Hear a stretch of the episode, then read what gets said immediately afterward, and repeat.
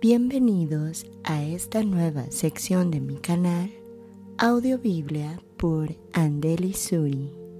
Evangelio de Mateo capítulo 1. Genealogía de Jesucristo. Libro de la genealogía de Jesucristo, hijo de David, hijo de Abraham. Abraham engendró a Isaac, Isaac a Jacob y Jacob a Judá y a sus hermanos. Judá engendró de Tamar a Fares y a Sara, Fares a Esrom y Esrom a Aram.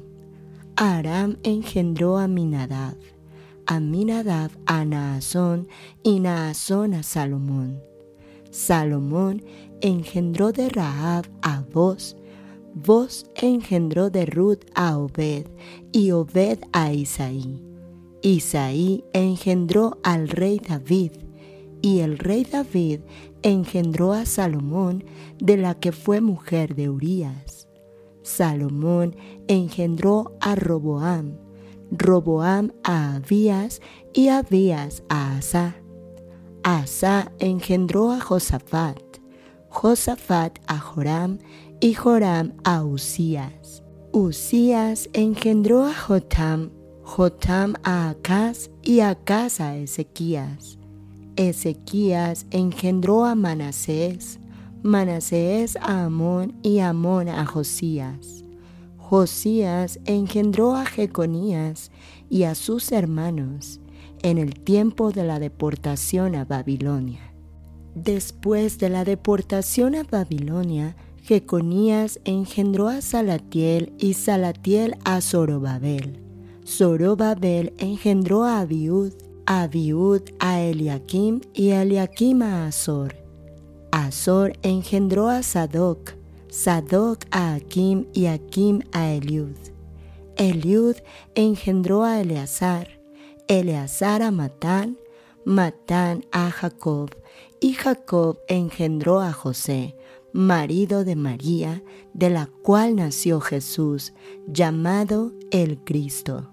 De manera que todas las generaciones desde Abraham hasta David son catorce, desde David hasta la deportación a Babilonia, 14, y desde la deportación a Babilonia hasta Cristo, 14.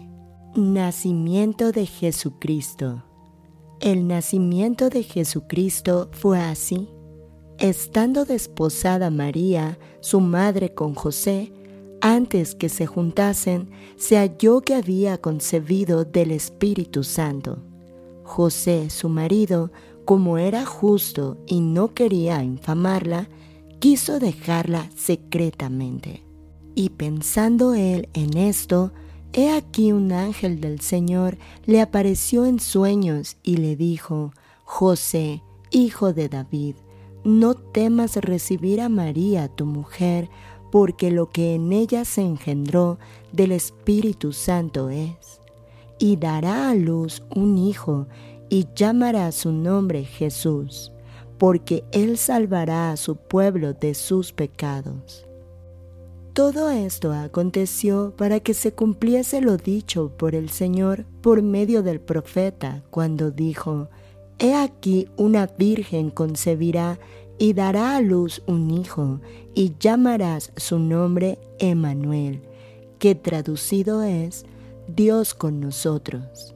Y despertando José del sueño, hizo como el ángel del Señor le había mandado, y recibió a su mujer, pero no la conoció hasta que dio a luz a su hijo primogénito, y le puso por nombre Jesús. Capítulo 2 La visita de los magos cuando Jesús nació en Belén de Judea en días del rey Herodes, vinieron del oriente a Jerusalén unos magos, diciendo, ¿Dónde está el rey de los judíos que ha nacido? Porque su estrella hemos visto en el oriente y venimos a adorarle.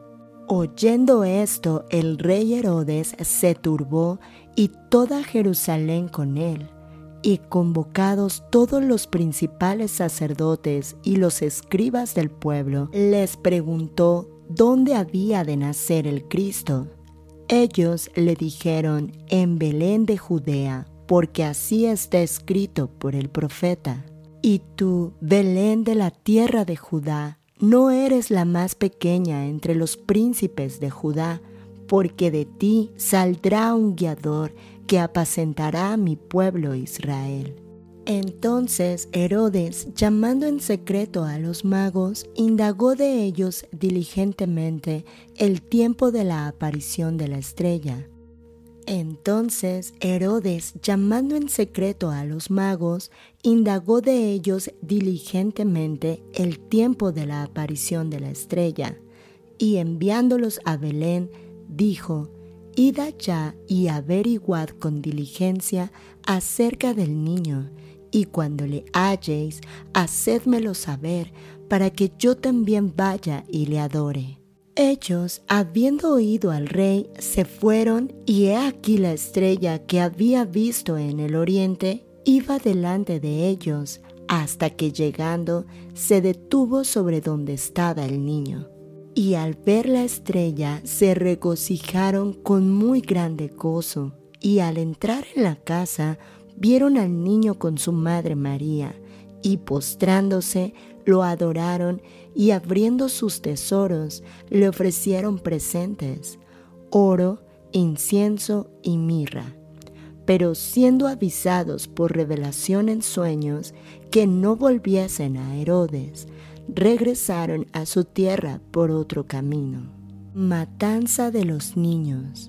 Después que partieron ellos, he aquí un ángel del Señor apareció en sueños a José y dijo, levántate y toma al niño y a su madre y huye a Egipto, y permanece allá hasta que yo te diga, porque acontecerá que Herodes buscará al niño para matarlo. Y él despertando tomó de noche al niño y a su madre y se fue a Egipto, y estuvo allá hasta la muerte de Herodes, para que se cumpliese lo que dijo el Señor por medio del profeta, cuando dijo, De Egipto llamé a mi hijo. Herodes entonces, cuando se vio burlado por los magos, se enojó mucho y mandó matar a todos los niños menores de dos años que había en Belén y en todos sus alrededores, conforme al tiempo que había inquirido de los magos. Entonces se cumplió lo que fue dicho por el profeta Jeremías cuando dijo, Voz fue oída en Ramá, grande lamentación, lloro y gemido Raquel que llora a sus hijos y no quiso ser consolada porque perecieron. Pero después de muerto Herodes, he aquí un ángel del Señor apareció en sueños a José en Egipto, diciendo, Levántate, toma al niño y a su madre y vete a tierra de Israel, porque han muerto los que procuraban la muerte del niño.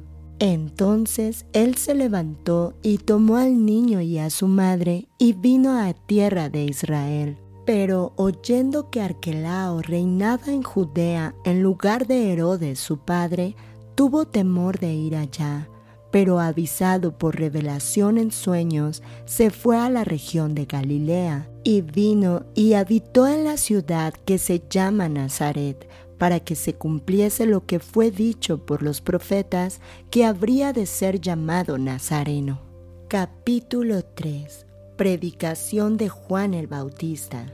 En aquellos días vino Juan el Bautista predicando en el desierto de Judea y diciendo, Arrepentíos porque el reino de los cielos se ha acercado pues este es aquel de quien habló el profeta Isaías cuando dijo, Voz del que clama en el desierto, preparad el camino del Señor, enderezad sus sendas. Y Juan estaba vestido de pelo de camello y tenía un cinto de cuero alrededor de sus lomos y su comida era langostas y miel silvestre. Y salía a él Jerusalén y toda Judea y toda la provincia de alrededor del Jordán, y eran bautizados por él en el Jordán, confesando sus pecados.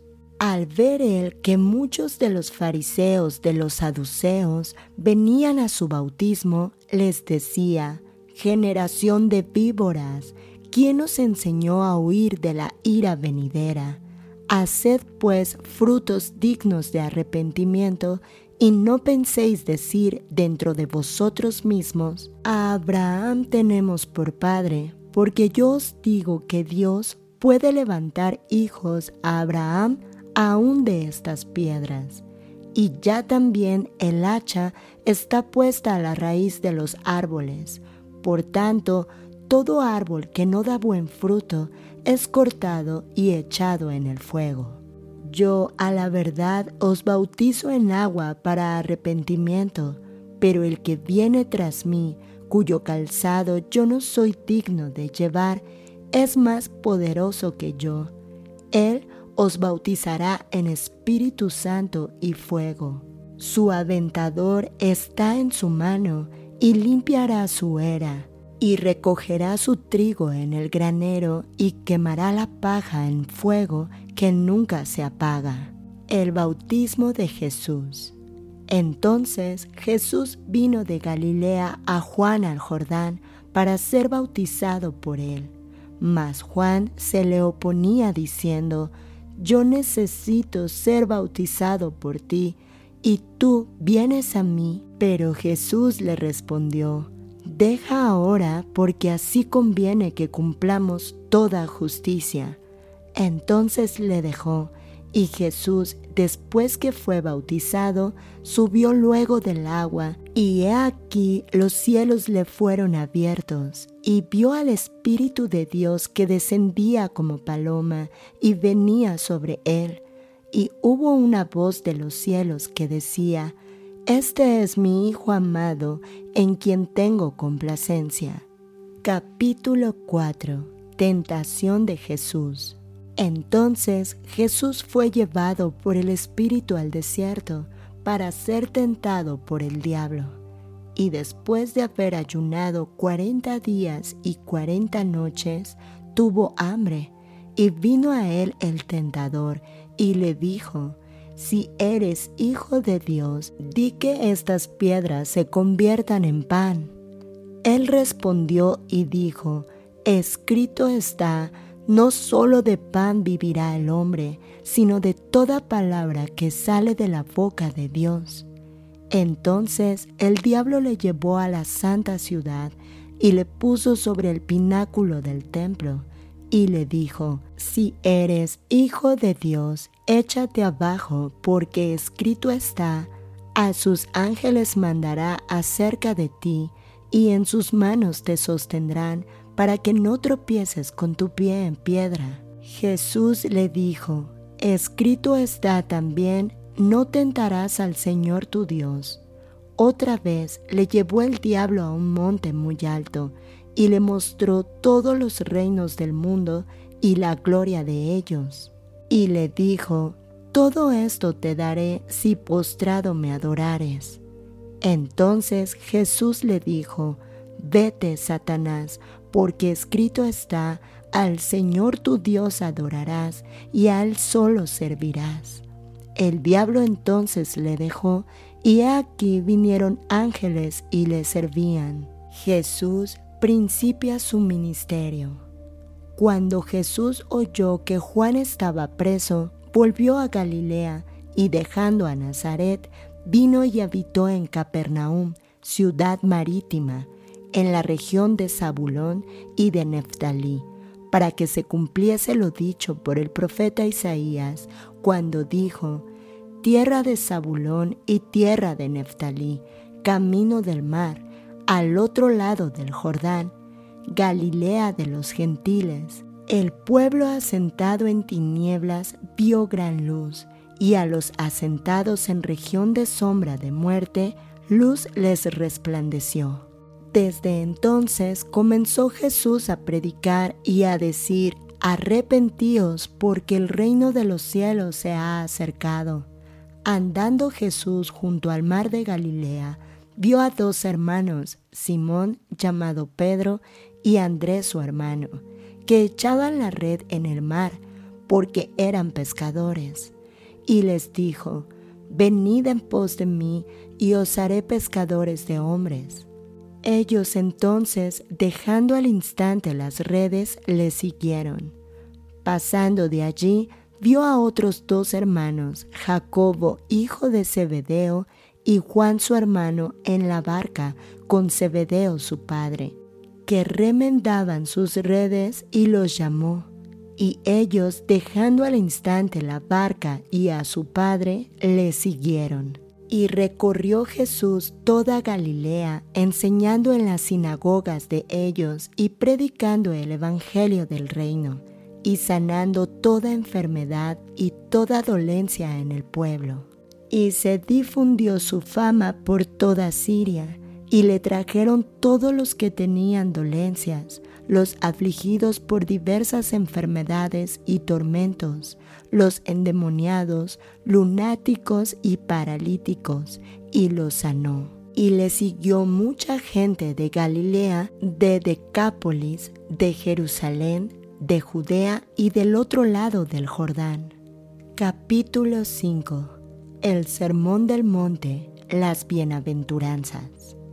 Viendo la multitud, subió al monte y sentándose vinieron a él sus discípulos y abriendo su boca les enseñaba diciendo, Bienaventurados los pobres en espíritu, porque de ellos es el reino de los cielos. Bienaventurados los que lloran, porque ellos recibirán consolación. Bienaventurados los mansos, porque ellos recibirán la tierra por heredad. Bienaventurados los que tienen hambre y sed de justicia, porque ellos serán saciados. Bienaventurados los misericordiosos, porque ellos alcanzarán misericordia. Bienaventurados los de limpio corazón, porque ellos verán a Dios. Bienaventurados los pacificadores, porque ellos serán llamados hijos de Dios.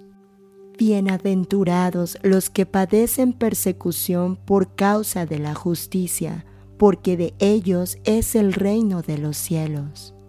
Bienaventurados sois cuando por mi causa os vituperen y os persigan, y digan toda clase de mal contra vosotros, mintiendo. Gozaos y alegraos, porque vuestro galardón es grande en los cielos, porque así persiguieron a los profetas que fueron antes de vosotros. La sal de la tierra. Vosotros sois la sal de la tierra, pero si la sal se desvanece, ¿con qué será salada? No sirve más para nada, sino para ser echada fuera y hollada por los hombres la luz del mundo. Vosotros sois la luz del mundo. Una ciudad asentada sobre un monte no se puede esconder, ni se enciende una luz y se pone debajo de un almud, sino sobre el candelero, y alumbra a todos los que están en casa. Así alumbre vuestra luz delante de los hombres, para que vean vuestras buenas obras y glorifiquen a vuestro Padre que está en los cielos. Jesús y la ley. No penséis que he venido para abrogar la ley o los profetas. No he venido para abrogar, sino para cumplir, porque de cierto os digo que hasta que pasen el cielo y la tierra, ni una jota ni una tilde pasará de la ley, hasta que todo se haya cumplido. De manera que cualquiera que quebrante uno de estos mandamientos muy pequeños y así enseñe a los hombres, muy pequeño será llamado en el reino de los cielos. Mas cualquiera que los haga y los enseñe, éste será llamado grande en el reino de los cielos. Porque os digo que si vuestra justicia no fuere mayor que la de los escribas y fariseos, no entraréis en el reino de los cielos. Jesús y la ira. Oísteis que fue dicho a los antiguos, no matarás, y cualquiera que matare será culpable de juicio. Pero yo os digo que cualquiera que se enoje contra su hermano será culpable de juicio, y cualquiera que diga necio a su hermano será culpable ante el concilio, y cualquiera que le diga fauto quedará expuesto al infierno de fuego. Por tanto, si traes tu ofrenda al altar y allí te acuerdas de que tu hermano tiene algo contra ti, deja allí tu ofrenda delante del altar y anda, reconcíliate primero con tu hermano y entonces ven y presenta tu ofrenda. Ponte de acuerdo con tu adversario pronto, entre tanto que estás con él en el camino. No sea que el adversario te entregue al juez y el juez al alguacil y seas echado en la cárcel. De cierto te digo que no saldrás de allí hasta que pagues el último cuadrante. Jesús y el adulterio. Oísteis que fue dicho, no cometerás adulterio, pero yo os digo que cualquiera que mira a una mujer para codiciarla, ya adulteró con ella en su corazón. Por tanto, si tu ojo derecho te es ocasión de caer, sácalo y échalo de ti, pues mejor te es que se pierda uno de tus miembros y no que todo tu cuerpo sea echado al infierno. Y si tu mano derecha te es ocasión de caer, córtala y échala de ti, pues mejor te es que se pierda uno de tus miembros y no que todo tu cuerpo sea echado al infierno. Jesús y el divorcio.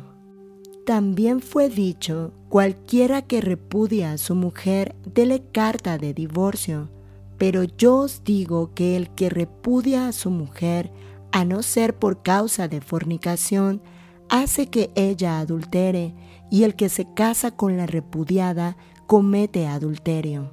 Jesús y los juramentos. Además, habéis oído que fue dicho a los antiguos, no perjurarás, sino cumplirás al Señor tus juramentos.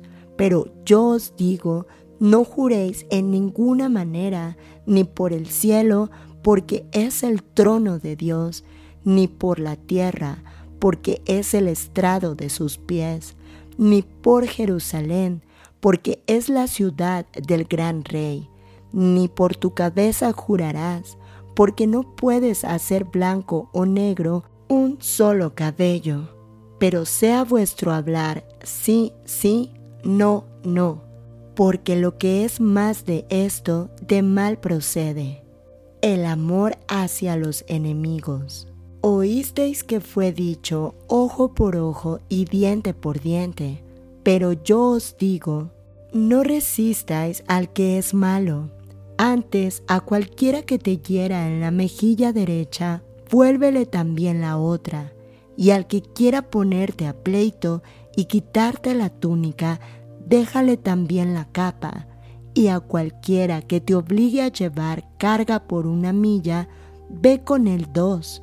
Al que te pida, dale, y al que quiera tomar de ti prestado, no se lo rehuses. Oísteis que fue dicho, amarás a tu prójimo y aborrecerás a tu enemigo. Pero yo os digo, amad a vuestros enemigos, bendecid a los que os maldicen, Haced bien a los que os aborrecen y orad por los que os ultrajan y os persiguen, para que seáis hijos de vuestro Padre que está en los cielos, que hace salir su sol sobre malos y buenos, y que hace llover sobre justos e injustos. Porque si amáis a los que os aman, ¿qué recompensa tendréis? ¿No hacen también lo mismo los publicanos? Y si saludáis a vuestros hermanos solamente, ¿qué hacéis de más? ¿No hacen también así los gentiles? Sed pues vosotros perfectos, como vuestro Padre que está en los cielos es perfecto. Capítulo 6 Jesús y la limosna. Guardaos de hacer vuestra justicia delante de los hombres, para ser vistos de ellos de otra manera no tendréis recompensa de vuestro Padre que está en los cielos.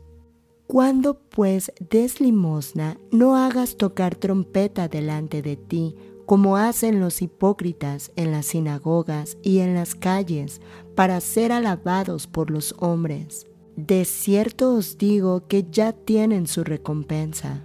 Mas cuando tú des limosna, no sepa tu izquierda lo que hace tu derecha, para que sea tu limosna en secreto, y tu Padre que ve en lo secreto te recompensará en público.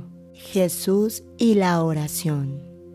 Y cuando ores, no seas como los hipócritas, porque ellos aman el orar en pie en las sinagogas y en las esquinas de las calles para ser vistos de los hombres. De cierto os digo que ya tienen su recompensa.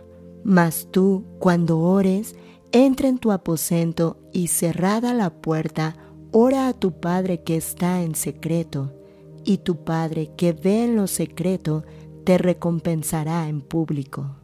Y orando, no uséis vanas repeticiones como los gentiles, que piensan que por su palabrería serán oídos. No os hagáis pues semejantes a ellos, porque vuestro Padre sabe de qué cosa tenéis necesidad antes que vosotros le pidáis. Vosotros pues oraréis así. Padre nuestro que estás en los cielos, santificado sea tu nombre venga tu reino, hágase tu voluntad como en el cielo, así también en la tierra.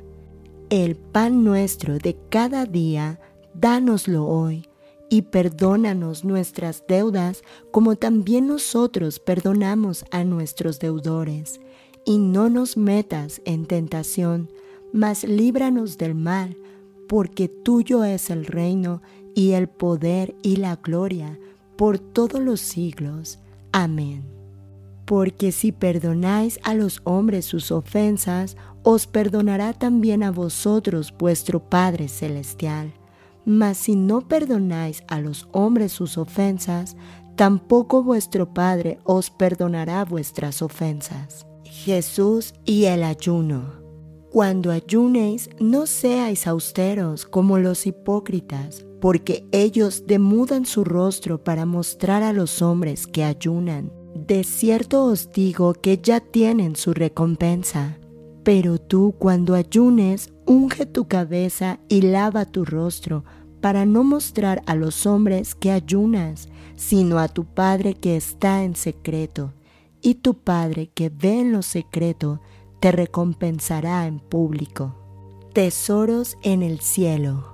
No os hagáis tesoros en la tierra, donde la polilla y el orín corrompen, y donde ladrones minan y hurtan, sino haceos tesoros en el cielo, donde ni la polilla ni el orín corrompen, y donde ladrones no minan ni hurtan, porque donde esté vuestro tesoro, allí estará también vuestro corazón.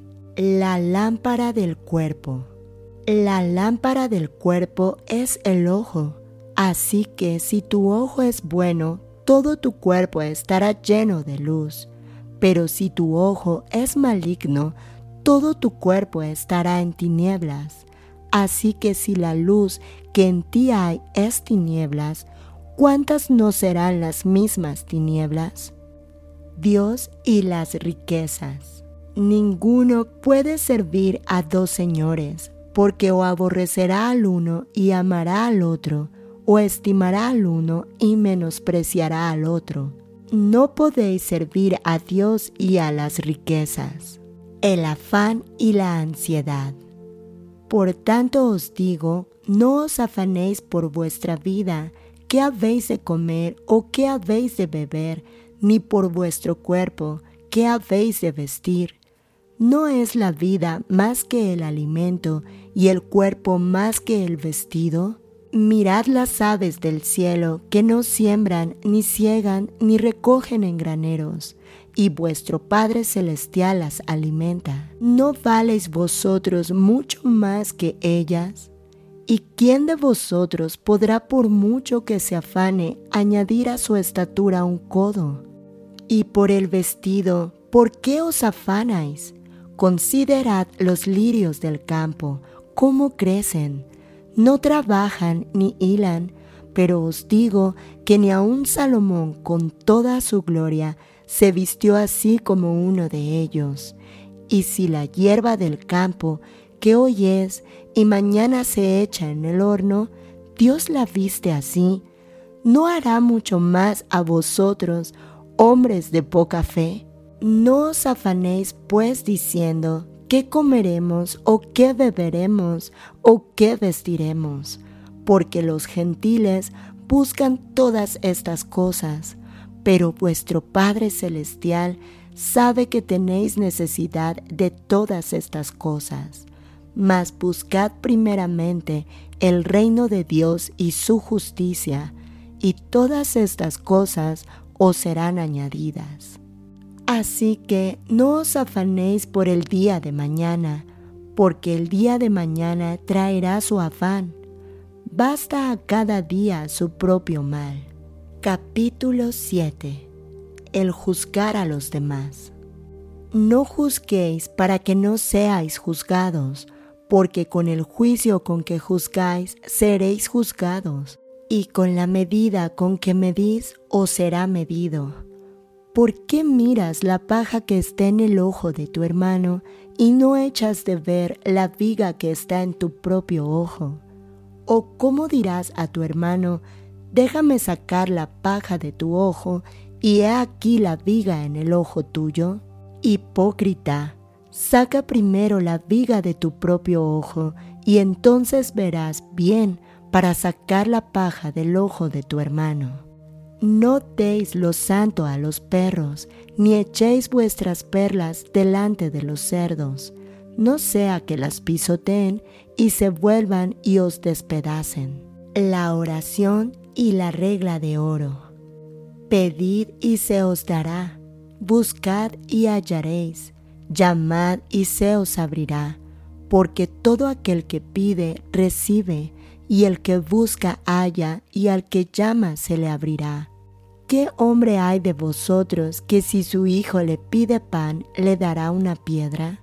¿O si le pide un pescado le dará una serpiente? Pues si vosotros, siendo malos, sabéis dar buenas dádivas a vuestros hijos, cuánto más vuestro Padre que está en los cielos dará buenas cosas a los que le pidan.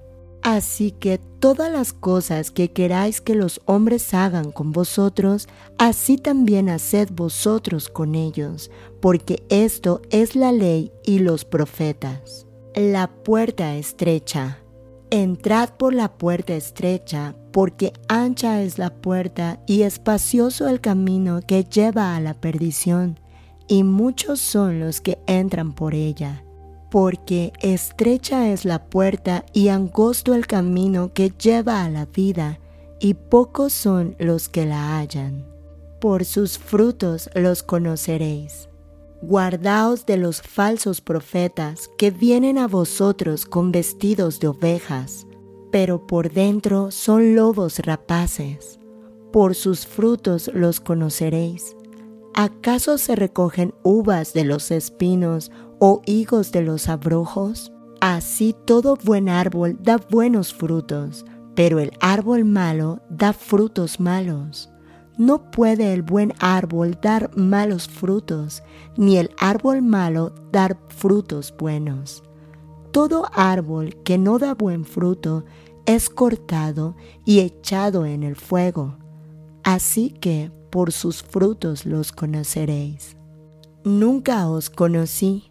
No todo el que me dice Señor, Señor, entrará en el reino de los cielos sino el que hace la voluntad de mi Padre que está en los cielos. Muchos me dirán en aquel día, Señor, Señor, no profetizamos en tu nombre, y en tu nombre echamos fuera demonios, y en tu nombre hicimos muchos milagros. Y entonces les declararé, nunca os conocí, apartaos de mí, hacedores de maldad.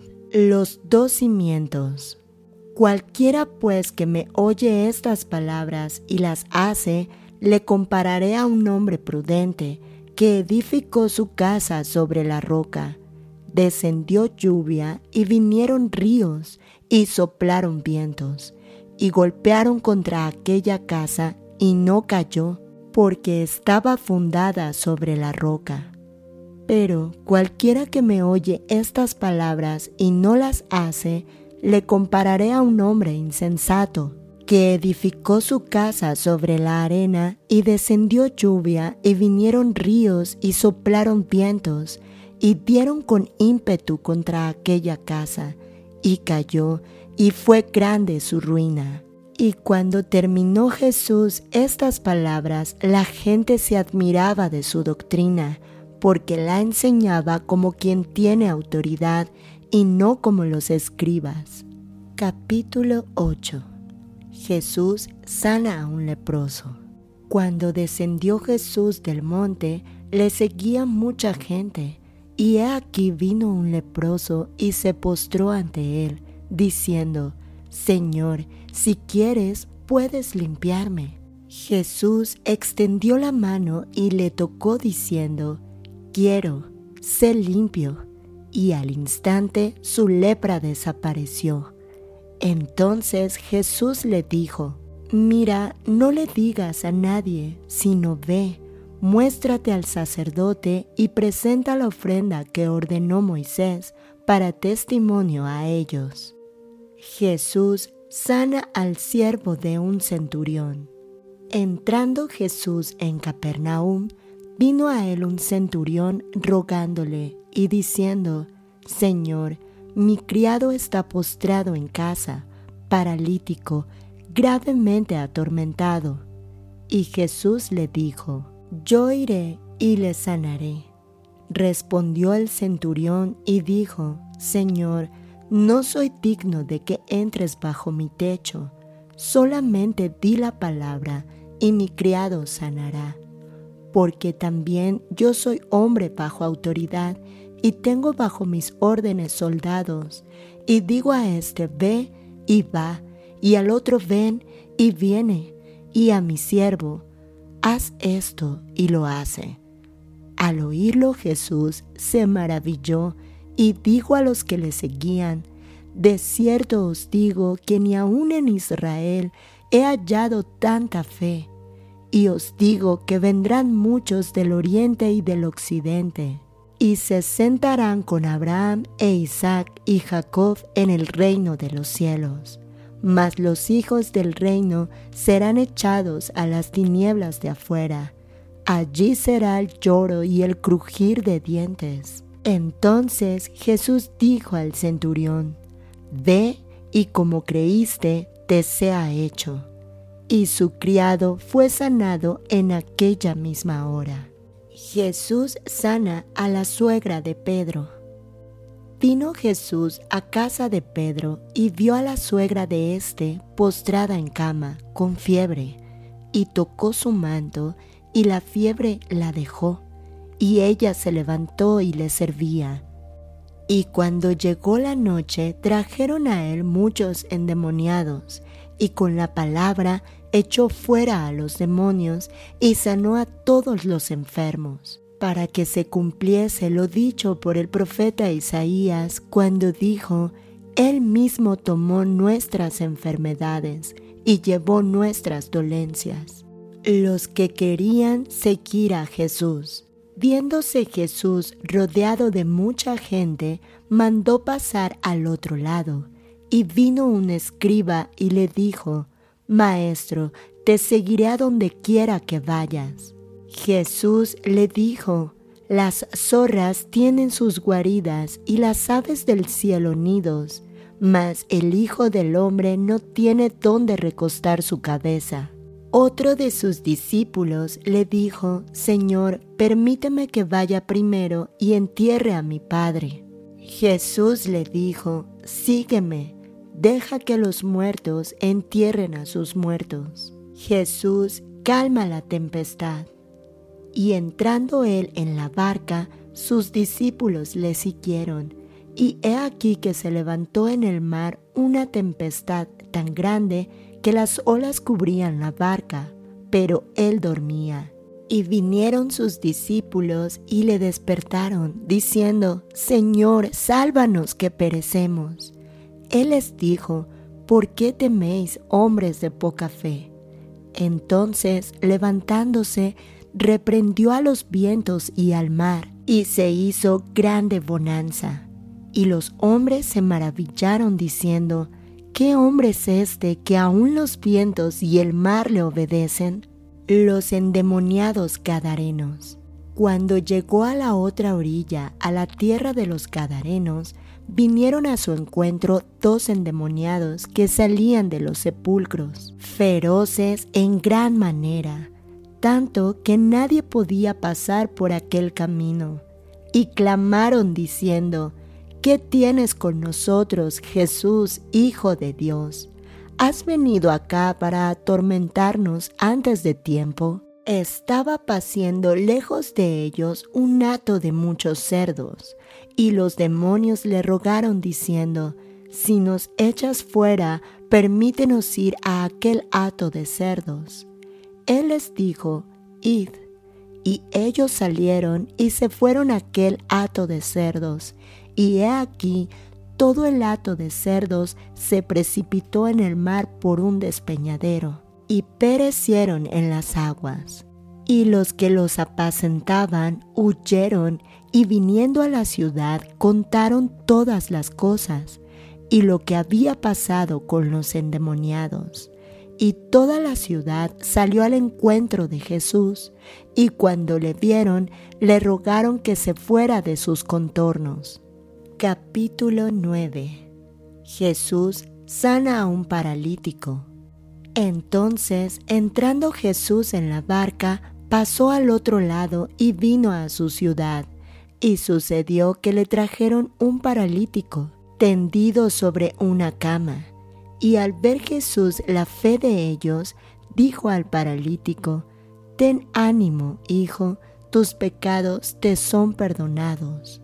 Entonces algunos de los escribas decían dentro de sí, Este blasfema. Y conociendo Jesús los pensamientos de ellos, dijo, ¿por qué pensáis mal en vuestros corazones?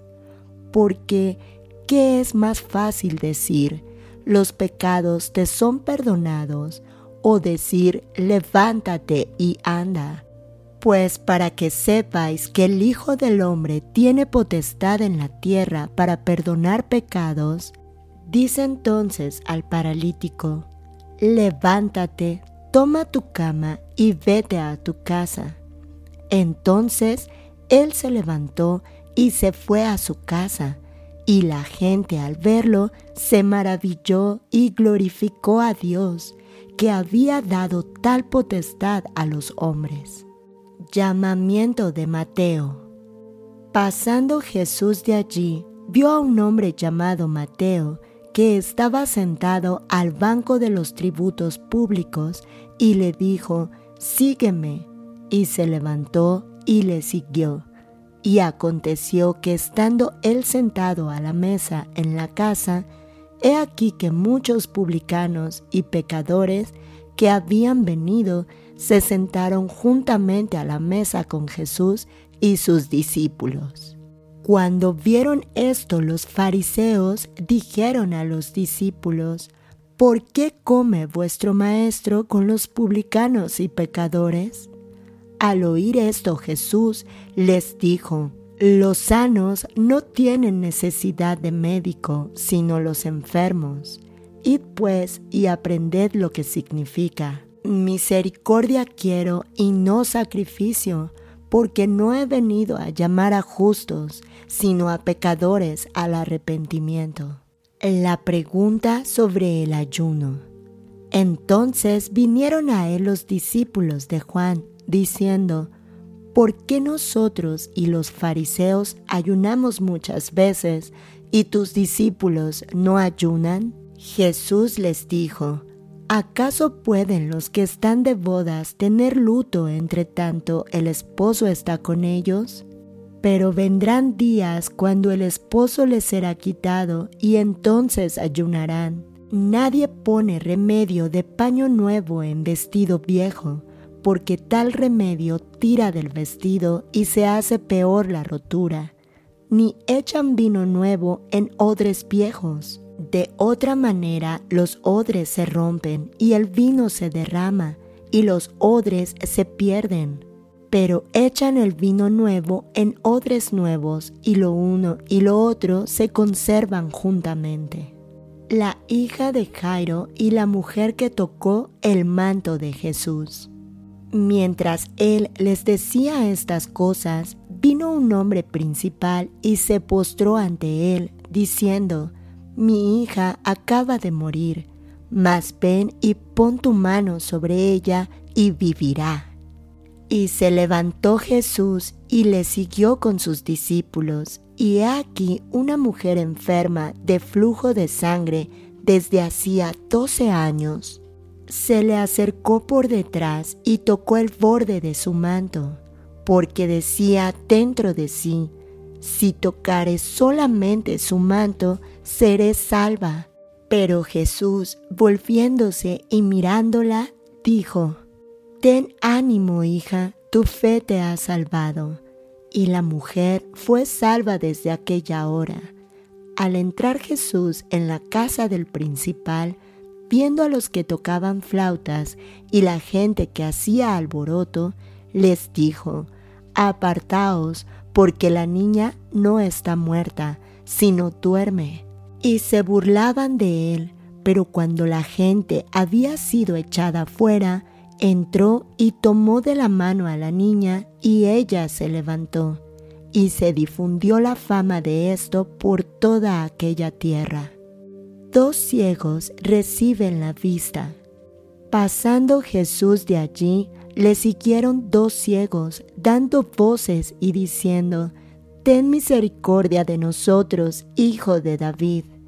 Y llegando a la casa, vinieron a él los ciegos, y Jesús les dijo, ¿Creéis que puedo hacer esto? Ellos dijeron, Sí, Señor. Entonces les tocó los ojos, diciendo, conforme a vuestra fe os sea hecho. Y los ojos de ellos fueron abiertos. Y Jesús les encargó rigurosamente, diciendo, mirad que nadie lo sepa. Pero salidos ellos, divulgaron la fama de él por toda aquella tierra. Un mudo habla. Y mientras salían ellos, he aquí le trajeron un mudo endemoniado, y echado fuera el demonio, el mudo habló, y la gente se maravillaba y decía, Nunca se ha visto cosa semejante en Israel. Pero los fariseos decían, por el príncipe de los demonios, echa fuera a los demonios. La mies es mucha Recorría Jesús todas las ciudades y aldeas enseñando en las sinagogas de ellos y predicando el Evangelio del reino y sanando toda enfermedad y toda dolencia en el pueblo. Y al ver las multitudes tuvo compasión de ellas, porque estaban desamparadas y dispersas como ovejas que no tienen pastor. Entonces dijo a sus discípulos, a la verdad, la mies es mucha, mas los obreros pocos. Rogad pues al Señor de la mies que envíe obreros a su mies. Capítulo 10 Elección de los doce apóstoles Entonces, llamando a sus doce discípulos, les dio autoridad sobre los espíritus inmundos, para que los echasen fuera y para sanar toda enfermedad y toda dolencia. Los nombres de los doce apóstoles son estos. Primero Simón, llamado Pedro, y Andrés su hermano, Jacobo, hijo de Zebedeo, y Juan su hermano, Felipe Bartolomé, Tomás, Mateo el publicano, Jacobo, hijo de Alfeo, Leveo por sobrenombre Tadeo, Simón el cananista y Judas Iscariote, el que también le entregó. Misión de los doce.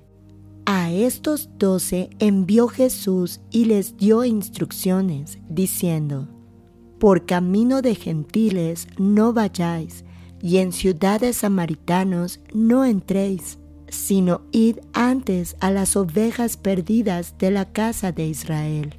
Y yendo, predicad diciendo, el reino de los cielos se ha acercado. Sanad enfermos, limpiad leprosos, resucitad muertos, echad fuera demonios.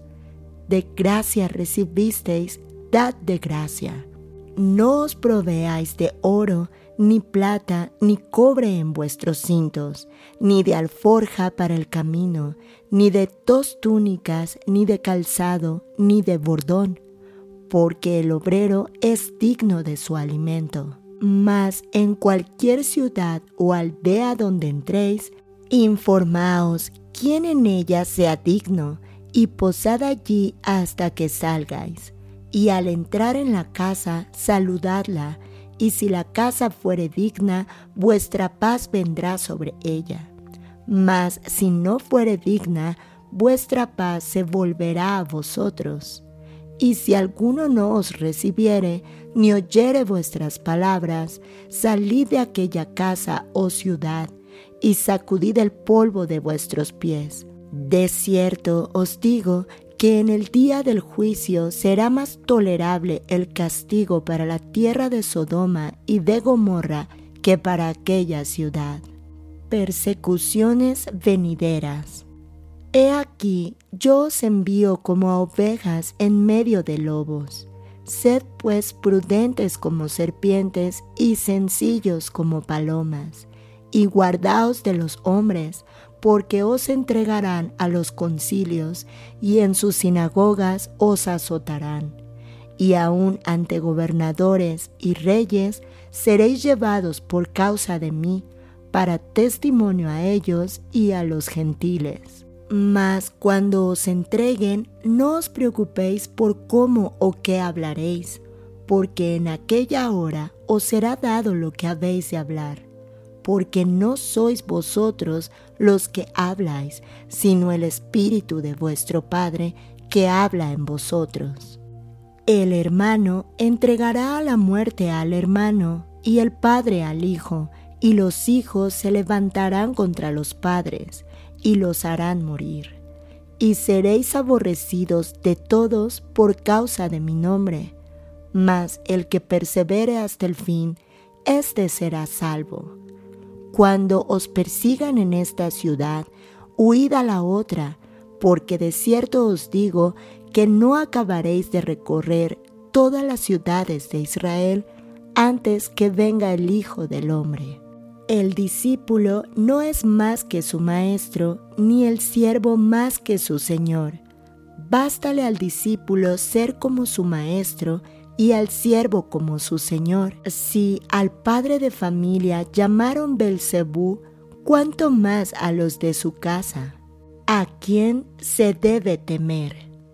Así que no los temáis, porque nada hay encubierto que no haya de ser manifestado, ni oculto que no haya de saberse. Lo que os digo en tinieblas, decidlo en la luz, y lo que oís al oído, proclamadlo desde las azoteas, y no temáis a los que matan el cuerpo, mas el alma no pueden matar. Temed más bien a aquel que puede destruir el alma y el cuerpo en el infierno. ¿No se venden dos pajarillos por un cuarto? Con todo, ni uno de ellos cae a tierra sin vuestro Padre pues aún vuestros cabellos están todos contados. Así que no temáis, más valéis vosotros que muchos pajarillos. A cualquiera pues que me confiese delante de los hombres, yo también le confesaré delante de mi Padre que está en los cielos. Y a cualquiera que me niegue delante de los hombres, yo también le negaré delante de mi Padre que está en los cielos. Jesús causa división. No penséis que he venido para traer paz a la tierra. No he venido para traer paz, sino espada, porque he venido para poner en disensión al hombre contra su padre, a la hija contra su madre, y a la nuera contra su suegra y los enemigos del hombre serán los de su casa. El que ama a padre o madre más que a mí, no es digno de mí.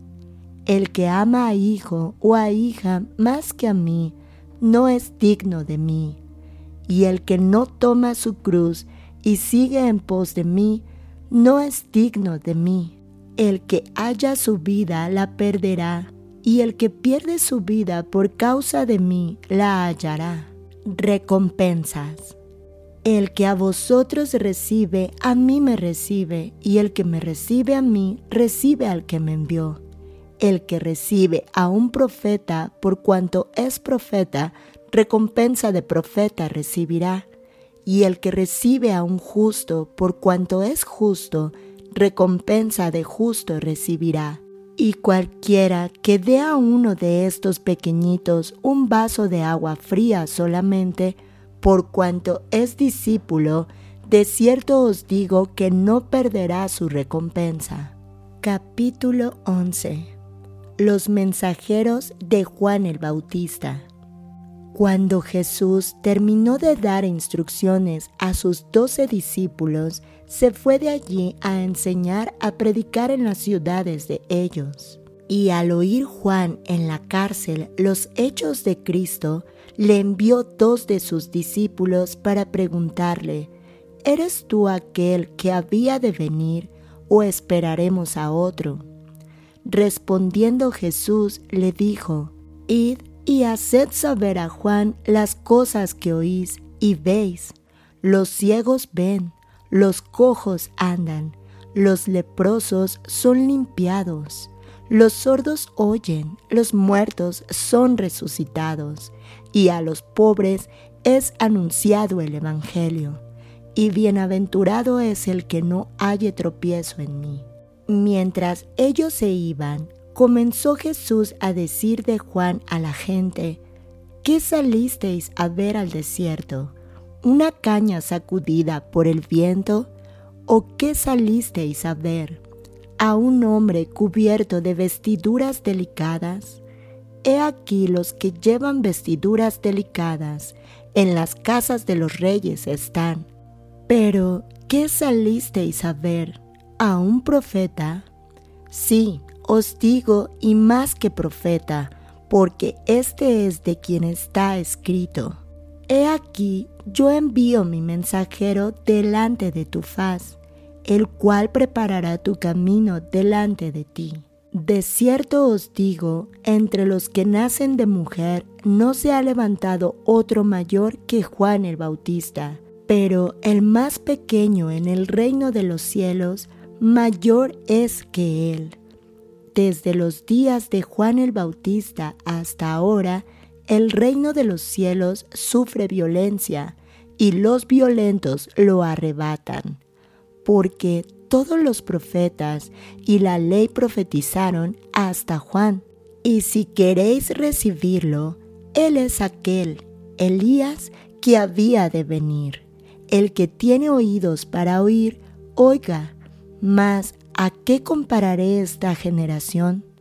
Es semejante a los muchachos que se sientan en las plazas y dan voces a sus compañeros, diciendo, Os tocamos flauta y no bailasteis, os endechamos y no lamentasteis, porque vino Juan que ni comía ni bebía y dicen, demonio tiene vino el Hijo del Hombre que come y bebe, y dicen, He aquí un hombre comilón y bebedor de vino, amigo de publicanos y de pecadores. Pero la sabiduría es justificada por sus hijos. Ayes sobre las ciudades impenitentes. Entonces comenzó a reconvenir a las ciudades en las cuales había hecho muchos de sus milagros porque no se habían arrepentido, diciendo, ay de ti, Corazín, ay de ti, Bethsaida, porque si en Tiro y en Sidón se hubieran hecho los milagros que han sido hechos en vosotras, tiempo a que se hubieran arrepentido en silicio y en ceniza. Por tanto, os digo que en el día del juicio será más tolerable el castigo para Tiro y para Sidón que para vosotras.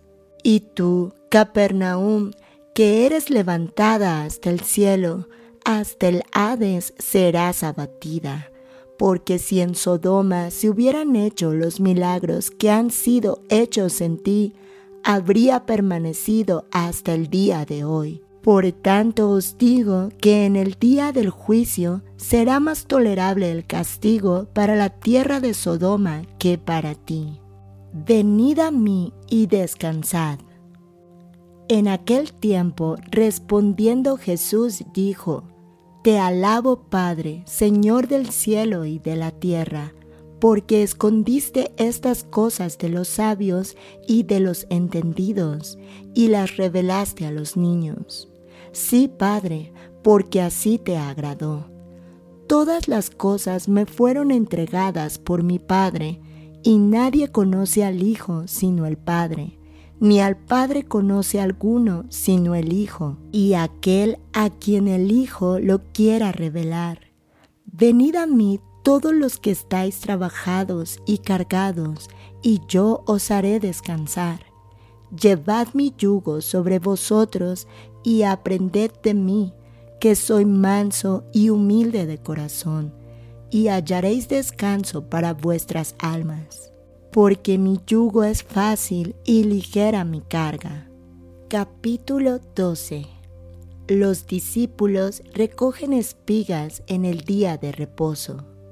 En aquel tiempo iba Jesús por los sembrados en un día de reposo y sus discípulos tuvieron hambre y comenzaron a arrancar espigas y a comer.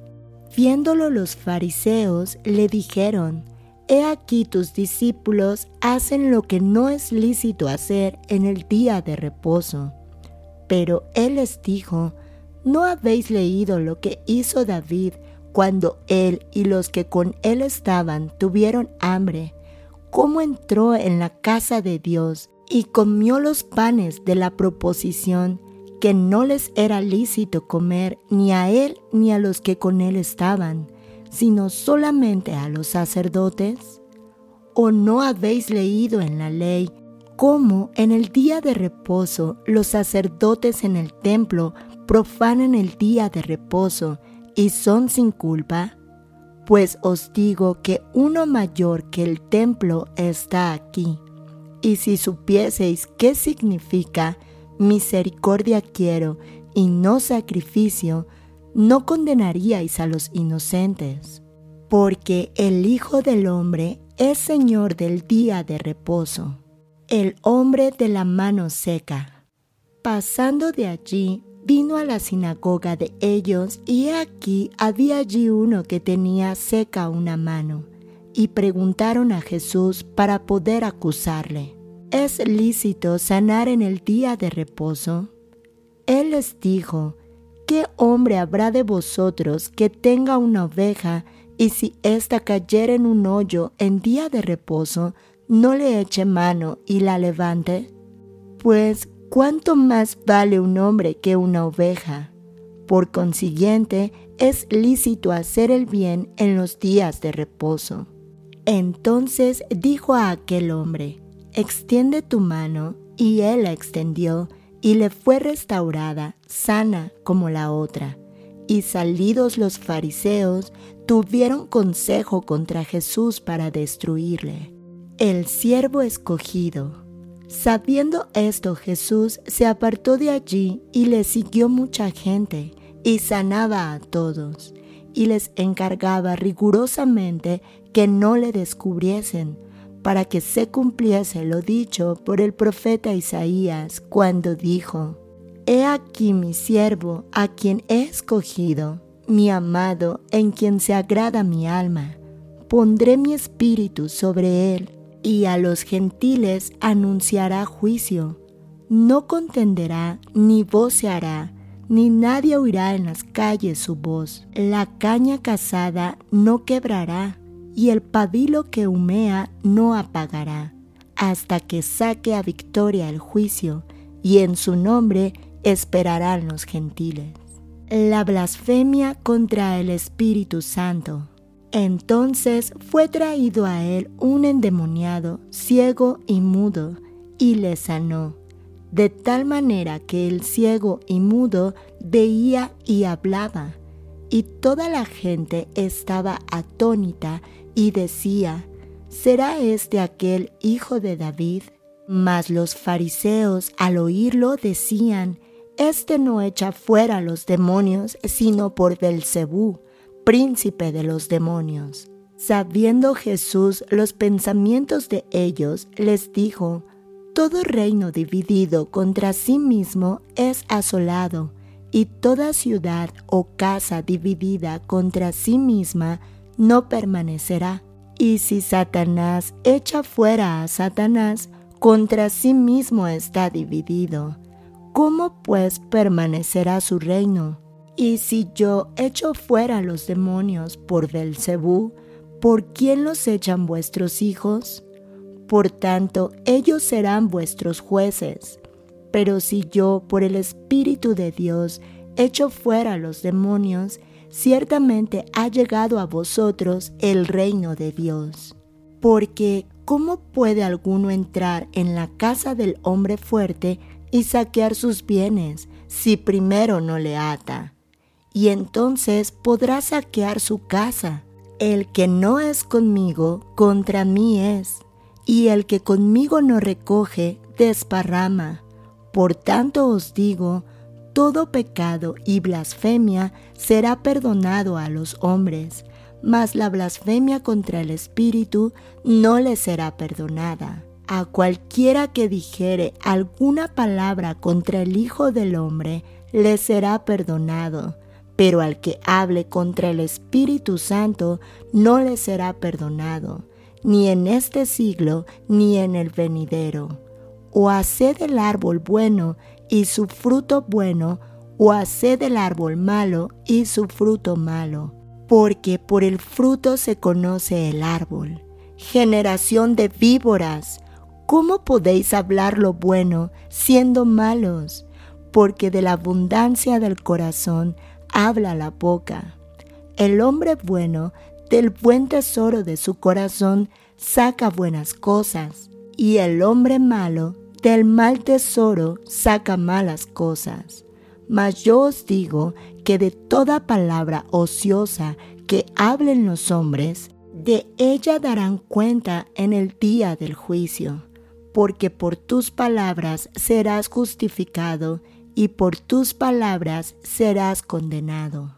La generación perversa te manda señal. Entonces respondieron algunos de los escribas y de los fariseos diciendo, Maestro, deseamos ver de ti señal. Él respondió y les dijo, La generación mala y adúltera demanda señal, pero señal no le será dada sino la señal del profeta Jonás. Porque como estuvo Jonás en el vientre del gran pez tres días y tres noches, así estará el Hijo del Hombre en el corazón de la tierra, tres días y tres noches.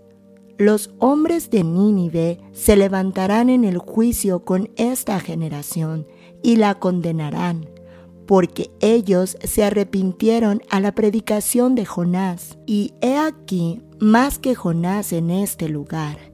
La reina del sur se levantará en el juicio con esta generación y la condenará, porque ella vino de los fines de la tierra para oír la sabiduría de Salomón, y he aquí más que Salomón en este lugar. El espíritu inmundo que vuelve. Cuando el espíritu inmundo sale del hombre, anda por lugares secos, buscando reposo y no lo halla. Entonces dice, volveré a mi casa de donde salí. Y cuando llega, la halla desocupada, barrida y adornada. Entonces va y toma consigo otros siete espíritus peores que él, y entrados moran allí y el postrer estado de aquel hombre viene a ser peor que el primero. Así también acontecerá a esta mala generación. La madre y los hermanos de Jesús. Mientras él aún hablaba a la gente, he aquí su madre y sus hermanos estaban afuera y le querían hablar. Y le dijo uno, He aquí tu madre y tus hermanos están afuera y te quieren hablar. Respondiendo él al que le decía esto, dijo, ¿quién es mi madre y quiénes son mis hermanos? Y extendiendo su mano hacia sus discípulos, dijo, He aquí mi madre y mis hermanos, porque todo aquel que hace la voluntad de mi Padre que está en los cielos, ese es mi hermano y hermana y madre. Capítulo 13 Parábola del Sembrador Aquel día salió Jesús de la casa y se sentó junto al mar, y se le juntó mucha gente, y entrando él en la barca, se sentó y toda la gente estaba en la playa, y les habló muchas cosas por parábolas, diciendo, He aquí el sembrador salió a sembrar, y mientras sembraba, parte de la semilla cayó junto al camino, y vinieron las aves y la comieron. Parte cayó en pedregales, donde no había mucha tierra, y brotó pronto, porque no tenía profundidad de tierra. Pero salió el sol, se quemó, y porque no tenía raíz, se secó y parte cayó entre espinos y los espinos crecieron y la ahogaron. Pero parte cayó en buena tierra y dio fruto, cual a ciento, cual a sesenta y cual a treinta por uno. El que tiene oídos para oír, oiga. Propósito de las parábolas. Entonces, acercándose los discípulos, le dijeron, ¿por qué les hablas por parábolas? Él respondiendo les dijo, porque a vosotros os es dado saber los misterios del reino de los cielos, mas a ellos no les es dado, porque a cualquiera que tiene se le dará y tendrá más, pero al que no tiene, aun lo que tiene le será quitado. Por eso les hablo por parábolas, porque viendo no ven y oyendo no oyen ni entienden, de manera que se cumple en ellos la profecía de Isaías que dijo, De oído oiréis y no entenderéis, y viendo veréis y no percibiréis, porque el corazón de este pueblo se ha engrosado, y con los oídos oyen pesadamente, y han cerrado sus ojos para que no vean con los ojos y oigan con los oídos y con el corazón entiendan y se conviertan y yo los sane. Pero bienaventurados vuestros ojos porque ven y vuestros oídos porque oyen, porque de cierto os digo que muchos profetas y justos desearon ver lo que veis y no lo vieron, y oír lo que oís y no lo oyeron. Jesús explica la parábola del sembrador. Oíd pues vosotros la parábola del sembrador. Cuando alguno oye la palabra del reino y no la entiende, viene el malo y arrebata lo que fue sembrado en su corazón. Este es el que fue sembrado junto al camino, y el que fue sembrado en pedregales, este es el que oye la palabra y al momento la recibe con gozo, pero no tiene raíz en sí, sino que es de corta duración, pues al venir la aflicción o la persecución por causa de la palabra, luego tropieza. El que fue sembrado entre espinos, este es el que oye la palabra, pero el afán de este siglo y el engaño de las riquezas ahogan la palabra y se hace infructuosa. Mas el que fue sembrado en buena tierra, este es el que oye y entiende la palabra, y da fruto, y produce a ciento, a sesenta y a treinta por uno. Parábola del trigo y la cizaña. Les refirió otra parábola diciendo, el reino de los cielos es semejante a un hombre que sembró buena semilla en su campo, pero mientras dormían los hombres, vino su enemigo y sembró cizaña entre el trigo, y se fue. Y cuando salió la hierba y dio fruto, entonces apareció también la cizaña. Vinieron entonces los siervos del padre de familia y le dijeron, Señor, ¿no sembraste buena semilla en tu campo? ¿De dónde pues tienes cizaña? Él les dijo, Un enemigo ha hecho esto. Y los siervos le dijeron, ¿Quieres pues que vayamos y la arranquemos? Él les dijo, No, no sea que al arrancar la cizaña arranquéis también con ella el trigo. Dejad crecer juntamente lo uno y lo otro hasta la siega.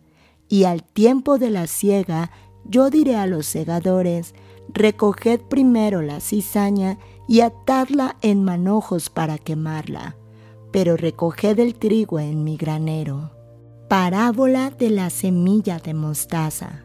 Otra parábola les refirió diciendo, el reino de los cielos es semejante al grano de mostaza que un hombre tomó y sembró en su campo, el cual a la verdad es la más pequeña de todas las semillas, pero cuando ha crecido es la mayor de las hortalizas y se hace árbol de tal manera que vienen las aves del cielo y hacen nidos en sus ramas. Parábola de la levadura. Otra parábola les dijo, el reino de los cielos es semejante a la levadura que tomó una mujer y escondió en tres medidas de harina hasta que todo fue leudado. El uso que Jesús hace de las parábolas. Todo esto habló Jesús por parábolas a la gente, y sin parábolas no les hablaba, para que se cumpliese lo dicho por el profeta cuando dijo, Abriré en parábolas mi boca, declararé cosas escondidas desde la fundación del mundo. Jesús explica la parábola de la cizaña. Entonces, despedida la gente, entró Jesús en la casa y acercándose a él sus discípulos le dijeron, Explícanos la parábola de la cizaña del campo. Respondiendo él les dijo, El que siembra la buena semilla es el Hijo del Hombre. El campo es el mundo. La buena semilla son los hijos del reino y la cizaña son los hijos del malo. El enemigo que la sembró es el diablo. La ciega es el fin del siglo y los segadores son los ángeles. De manera que como se arranca la cizaña y se quema en el fuego, así será en el fin de este siglo enviará el Hijo del Hombre a sus ángeles y recogerán de su reino a todos los que sirven de tropiezo y a los que hacen iniquidad, y los echarán en el horno de fuego. Allí será el lloro y el crujir de dientes. Entonces los justos resplandecerán como el sol en el reino de su Padre. El que tiene oídos para oír, oiga el tesoro escondido. Además, el reino de los cielos es semejante a un tesoro escondido en un campo, el cual un hombre halla y lo esconde de nuevo, y gozoso por ello va y vende todo lo que tiene y compra aquel campo. La perla de gran precio. También el reino de los cielos es semejante a un mercader que busca buenas perlas, que habiendo hallado una perla preciosa, fue y vendió todo lo que tenía y la compró. La red.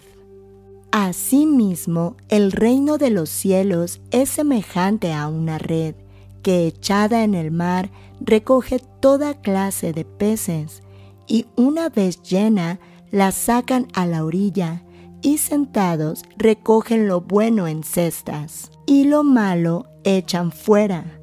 Así será al fin del siglo.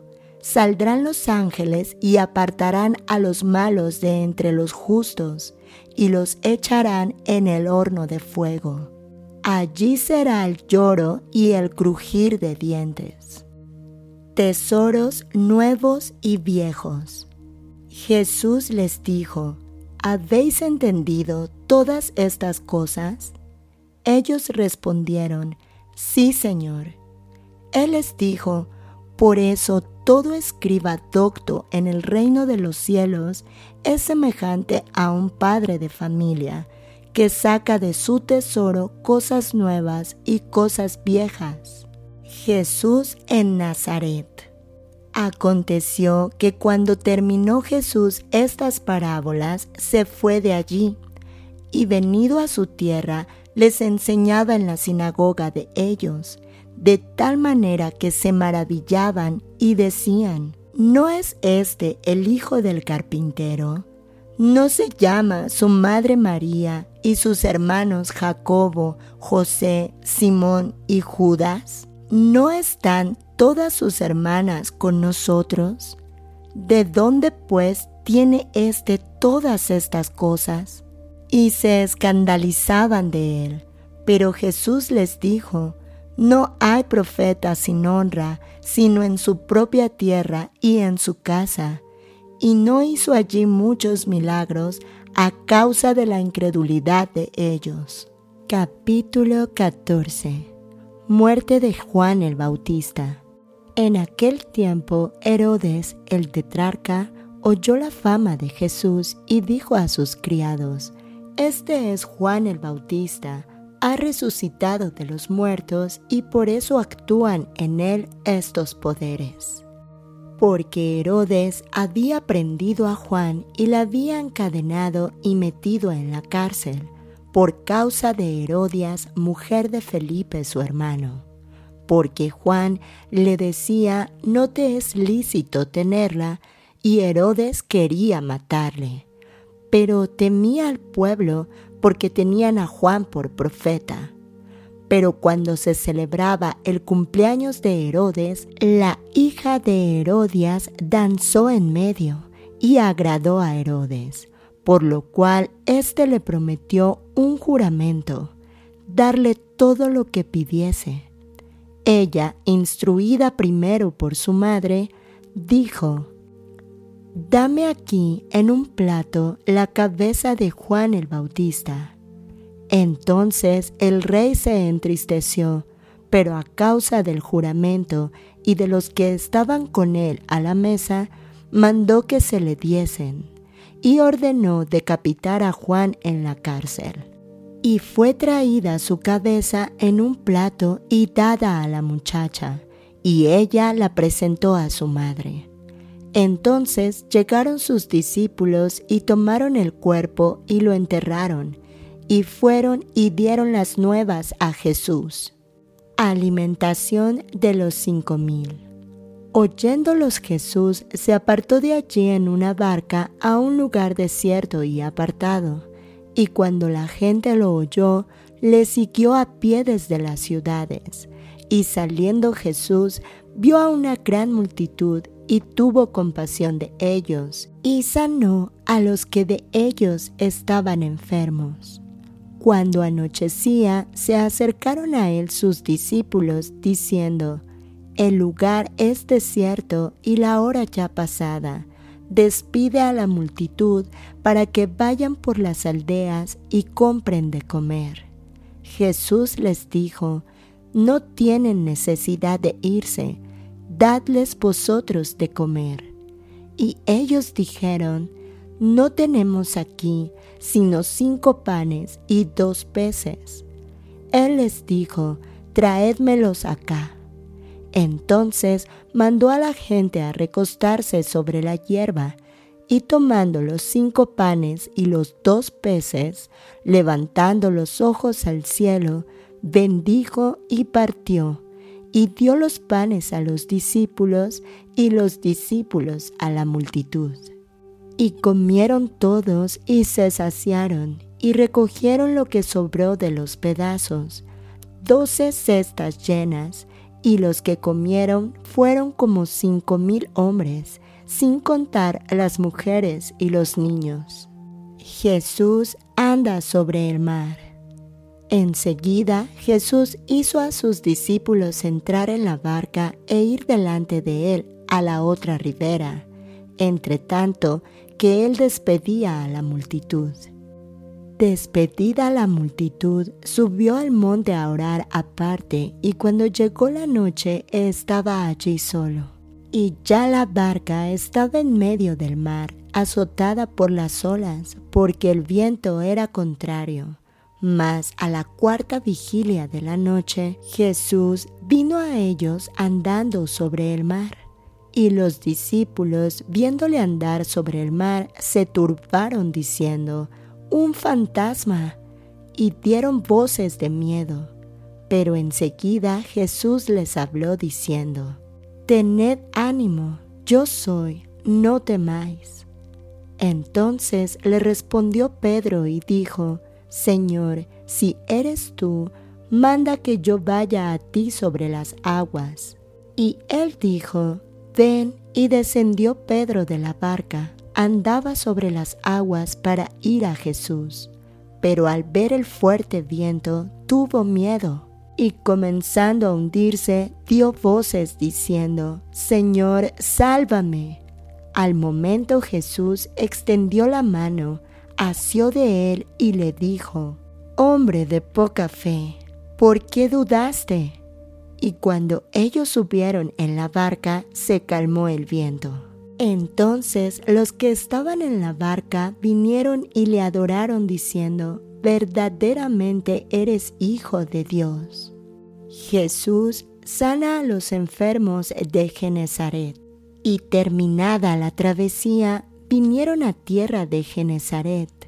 Cuando le conocieron los hombres de aquel lugar, enviaron noticia por toda aquella tierra alrededor y trajeron a él todos los enfermos y le rogaban que les dejase tocar solamente el borde de su manto, y todos los que lo tocaron quedaron sanos.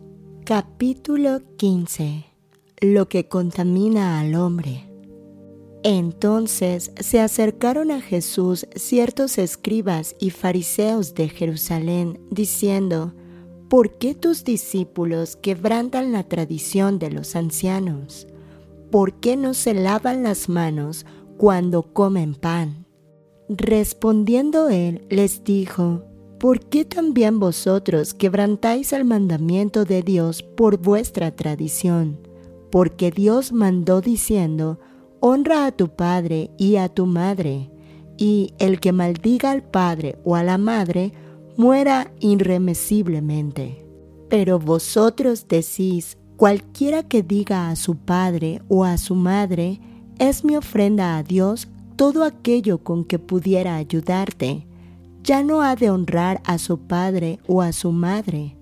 Así habéis invalidado el mandamiento de Dios por vuestra tradición. Hipócritas, bien profetizó de vosotros Isaías cuando dijo, Este pueblo de labios me honra, mas su corazón está lejos de mí, pues en vano me honran, enseñando como doctrinas mandamientos de hombres.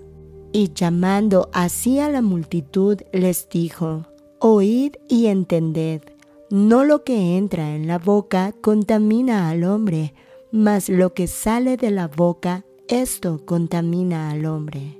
Entonces, acercándose sus discípulos, le dijeron, ¿Sabes que los fariseos se ofendieron cuando oyeron esta palabra?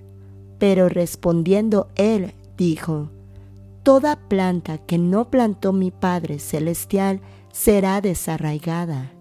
Dejadlos, son ciegos guías de ciegos, y si el ciego guiare al ciego, ambos caerán en el hoyo. Respondiendo Pedro le dijo, Explícanos esta parábola. Jesús dijo, ¿también vosotros sois aún sin entendimiento? ¿No entendéis que todo lo que entra en la boca va al vientre y es echado en la letrina?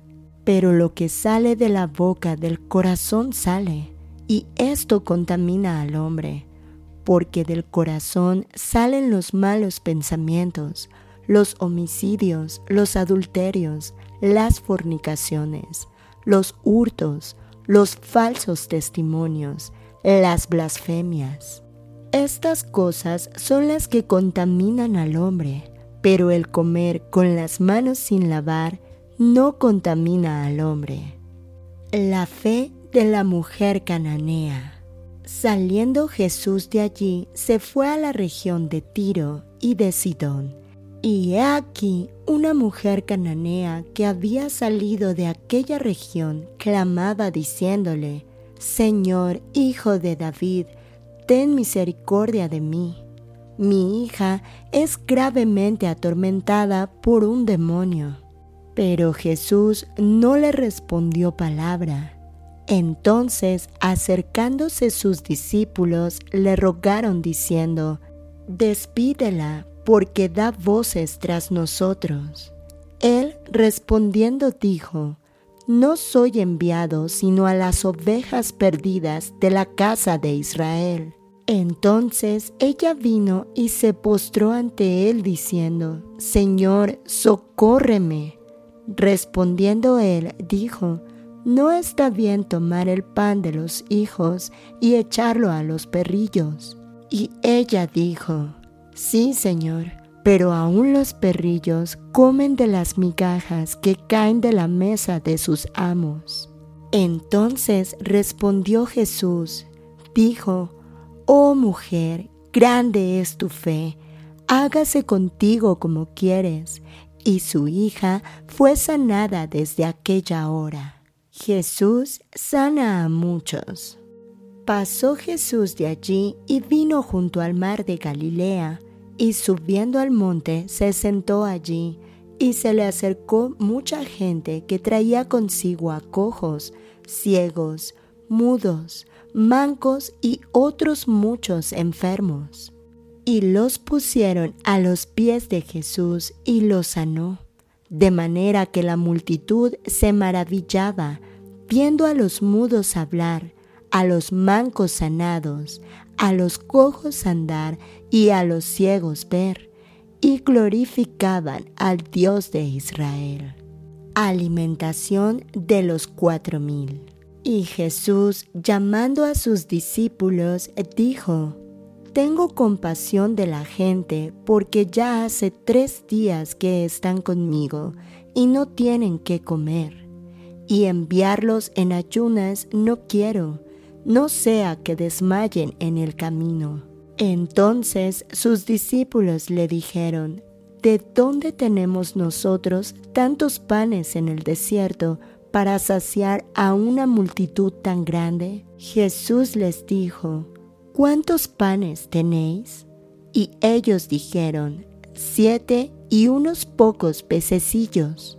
Y mandó a la multitud que se recostase en tierra, y tomando los siete panes y los peces, dio gracias, los partió y dio a sus discípulos y los discípulos a la multitud. Y comieron todos y se saciaron y recogieron lo que sobró de los pedazos, siete canastas llenas.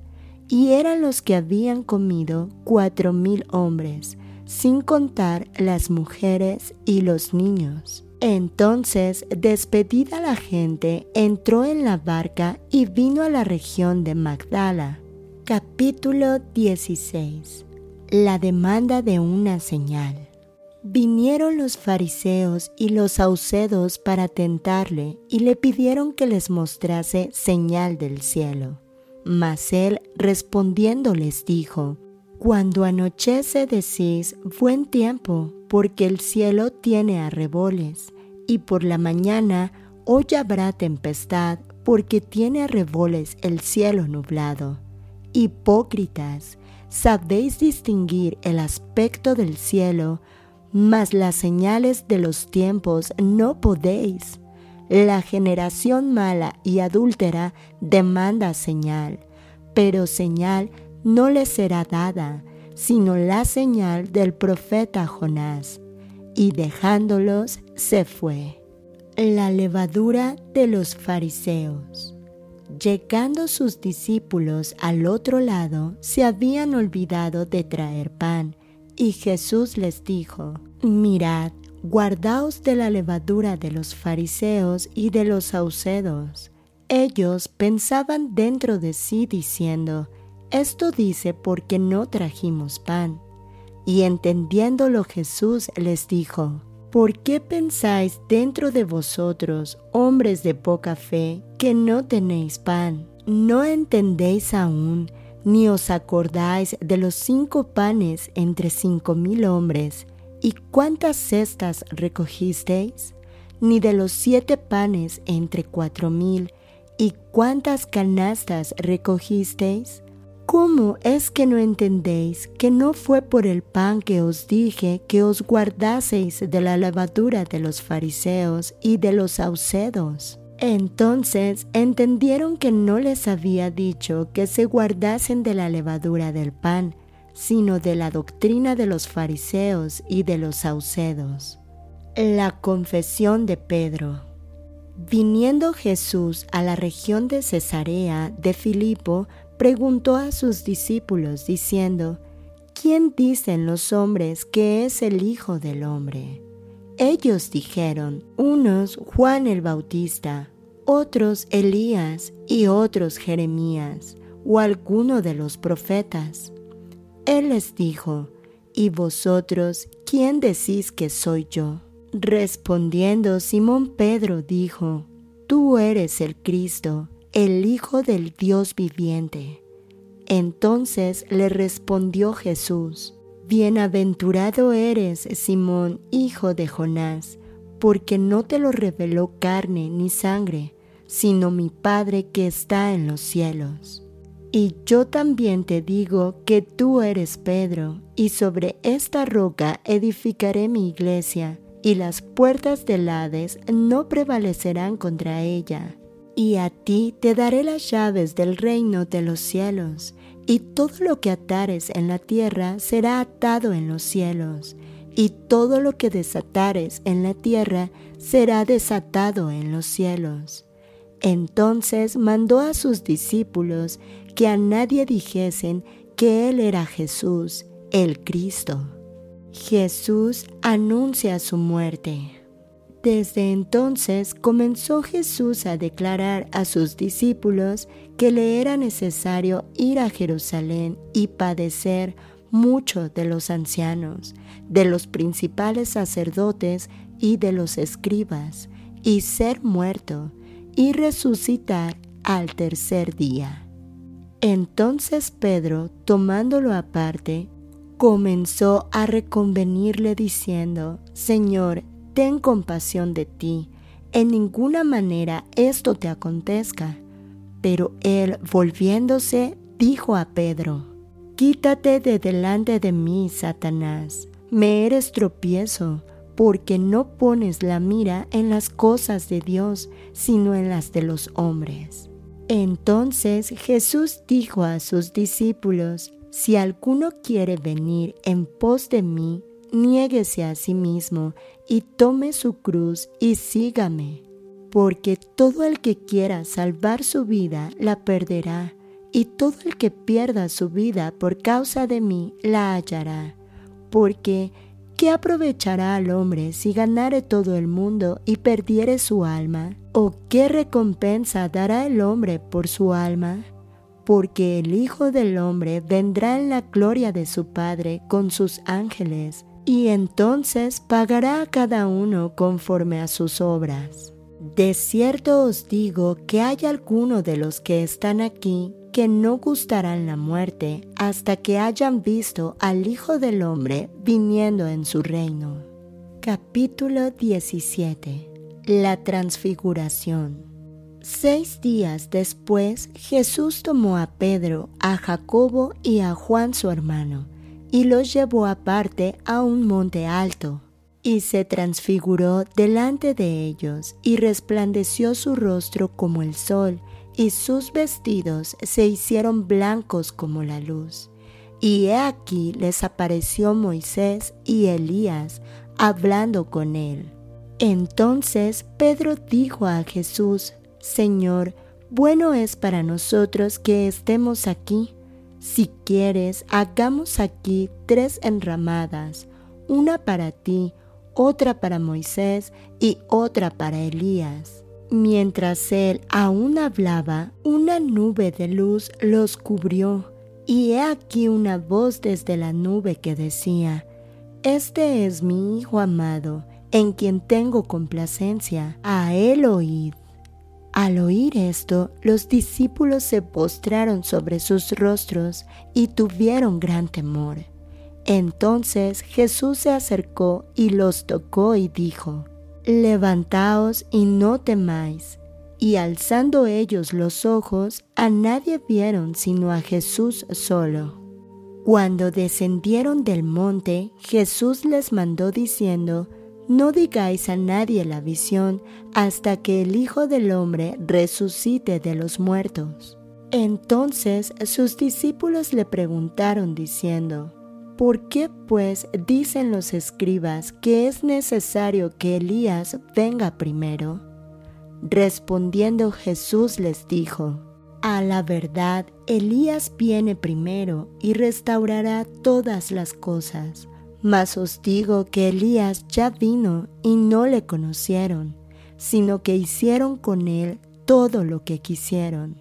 Así también el Hijo del Hombre padecerá de ellos entonces los discípulos comprendieron que les había hablado de Juan el Bautista. Jesús sana a un muchacho lunático. Cuando llegaron al gentío, vino a él un hombre que se arrodilló delante de él, diciendo, Señor, ten misericordia de mi hijo, que es lunático y padece muchísimo, porque muchas veces cae en el fuego y muchas en el agua, y lo he traído a tus discípulos, pero no le han podido sanar. Respondiendo Jesús dijo, Oh generación incrédula y perversa, ¿hasta cuándo he de estar con vosotros? ¿Hasta cuándo os he de soportar? Traédmelo acá. Y reprendió Jesús al demonio, el cual salió del muchacho y éste quedó sano desde aquella hora. Viniendo entonces los discípulos a Jesús, aparte dijeron, ¿por qué nosotros no pudimos echarlo fuera?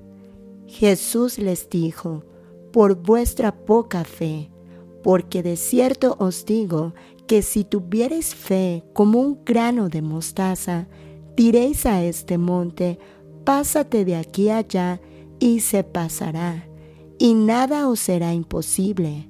Pero este género no sale sino con oración y ayuno. Jesús anuncia otra vez su muerte.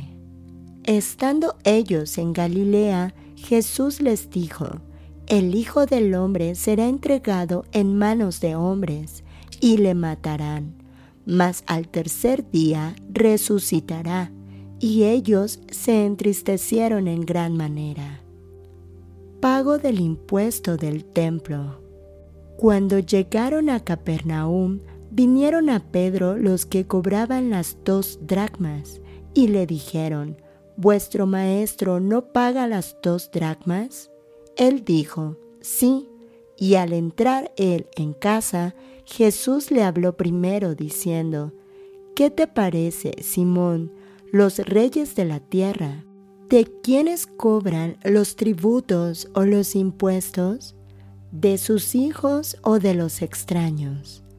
Pedro le respondió, de los extraños. Jesús le dijo, luego los hijos están exentos.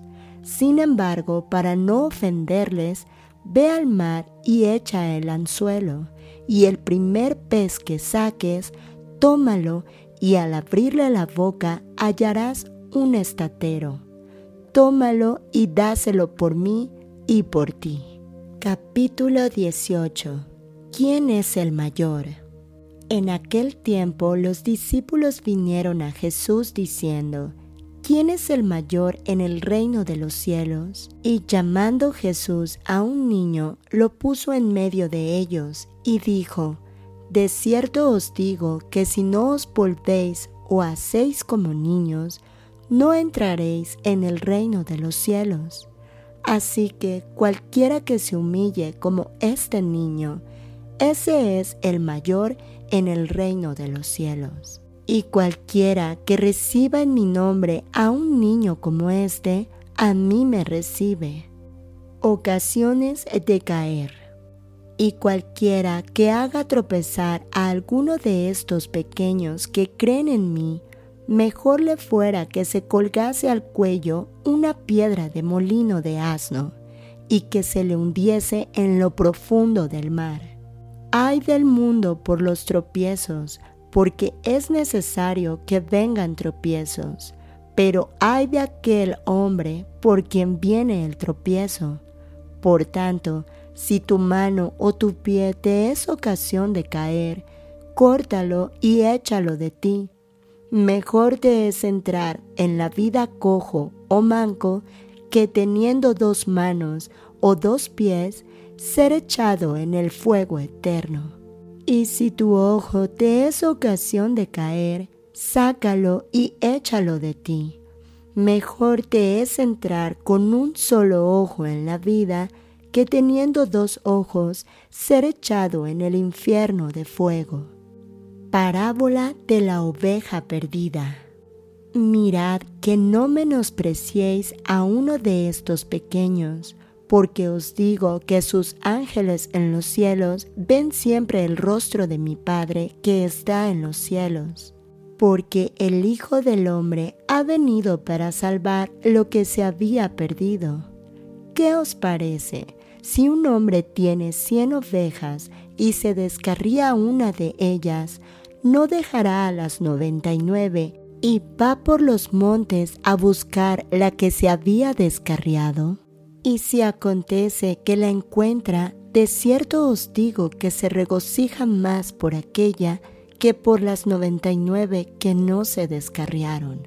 Así no es la voluntad de vuestro Padre que está en los cielos, que se pierda uno de estos pequeños. ¿Cómo se debe perdonar al hermano? Por tanto, si tu hermano peca contra ti, ve y repréndele estando tú y él solos. Si te oyere, has ganado a tu hermano, mas si no te oyere, toma a uno contigo, a uno o dos, para que en boca de dos o tres testigos conste toda palabra. Si no los oyere a ellos, dilo a la iglesia, y si no oyere a la iglesia, tenerle por gentil y publicano de cierto os digo que todo lo que atéis en la tierra será atado en el cielo, y todo lo que desatéis en la tierra será atado en el cielo. Otra vez os digo que si dos de vosotros se pusieren de acuerdo en la tierra acerca de cualquier cosa que pidieren, les será hecho por mi Padre que está en los cielos porque donde están dos o tres congregados en mi nombre, allí estoy yo en medio de ellos. Entonces se le acercó Pedro y le dijo, Señor, ¿cuántas veces perdonaré a mi hermano que peque contra mí? ¿Hasta siete? Jesús le dijo, No te digo hasta siete, sino aún hasta setenta veces siete los dos deudores. Por lo cual el reino de los cielos es semejante a un rey que quiso hacer cuentas con sus siervos, y comenzando a hacer cuentas le fue presentado uno que le debía diez mil talentos. A este, como no pudo pagar, ordenó su señor venderle y a su mujer e hijos y todo lo que tenía, para que se le pagase la deuda. Entonces aquel siervo postrado le suplicaba diciendo, Señor, ten paciencia conmigo y yo te lo pagaré todo. El Señor de aquel siervo, movido a misericordia, le soltó y le perdonó la deuda. Pero saliendo aquel siervo, halló a uno de sus consiervos que le debía cien denarios, y haciendo de él, le ahogaba diciendo, Págame lo que me debes. Entonces su consiervo postrándose a sus pies, le rogaba diciendo, Ten paciencia conmigo y yo te lo pagaré todo. Mas él no quiso, sino fue y le echó en la cárcel hasta que pagase la deuda. Viendo sus consiervos lo que pasaba, se entristecieron mucho y fueron y refirieron a su señor todo lo que había pasado. Entonces, llamándole su señor, le dijo, Siervo malvado, toda aquella deuda te perdoné porque me rogaste. ¿No debías tú también tener misericordia de tu consiervo, como yo tuve misericordia de ti? Entonces su señor enojado le entregó a los verdugos hasta que pagase todo lo que le debía. Así también mi Padre Celestial hará con vosotros si no perdonáis de todo corazón cada uno a su hermano sus ofensas. Capítulo 19 Jesús enseña sobre el divorcio. Aconteció que cuando Jesús terminó estas palabras, se alejó de Galilea y fue a las regiones de Judea, al otro lado del Jordán, y le siguieron grandes multitudes y lo sanó allí. Entonces vinieron a él los fariseos, tentándole y diciéndole, ¿es lícito al hombre repudiar a su mujer por cualquier causa? Él les respondió, les dijo, ¿no habéis leído que el que los hizo al principio, varón y hembra los hizo?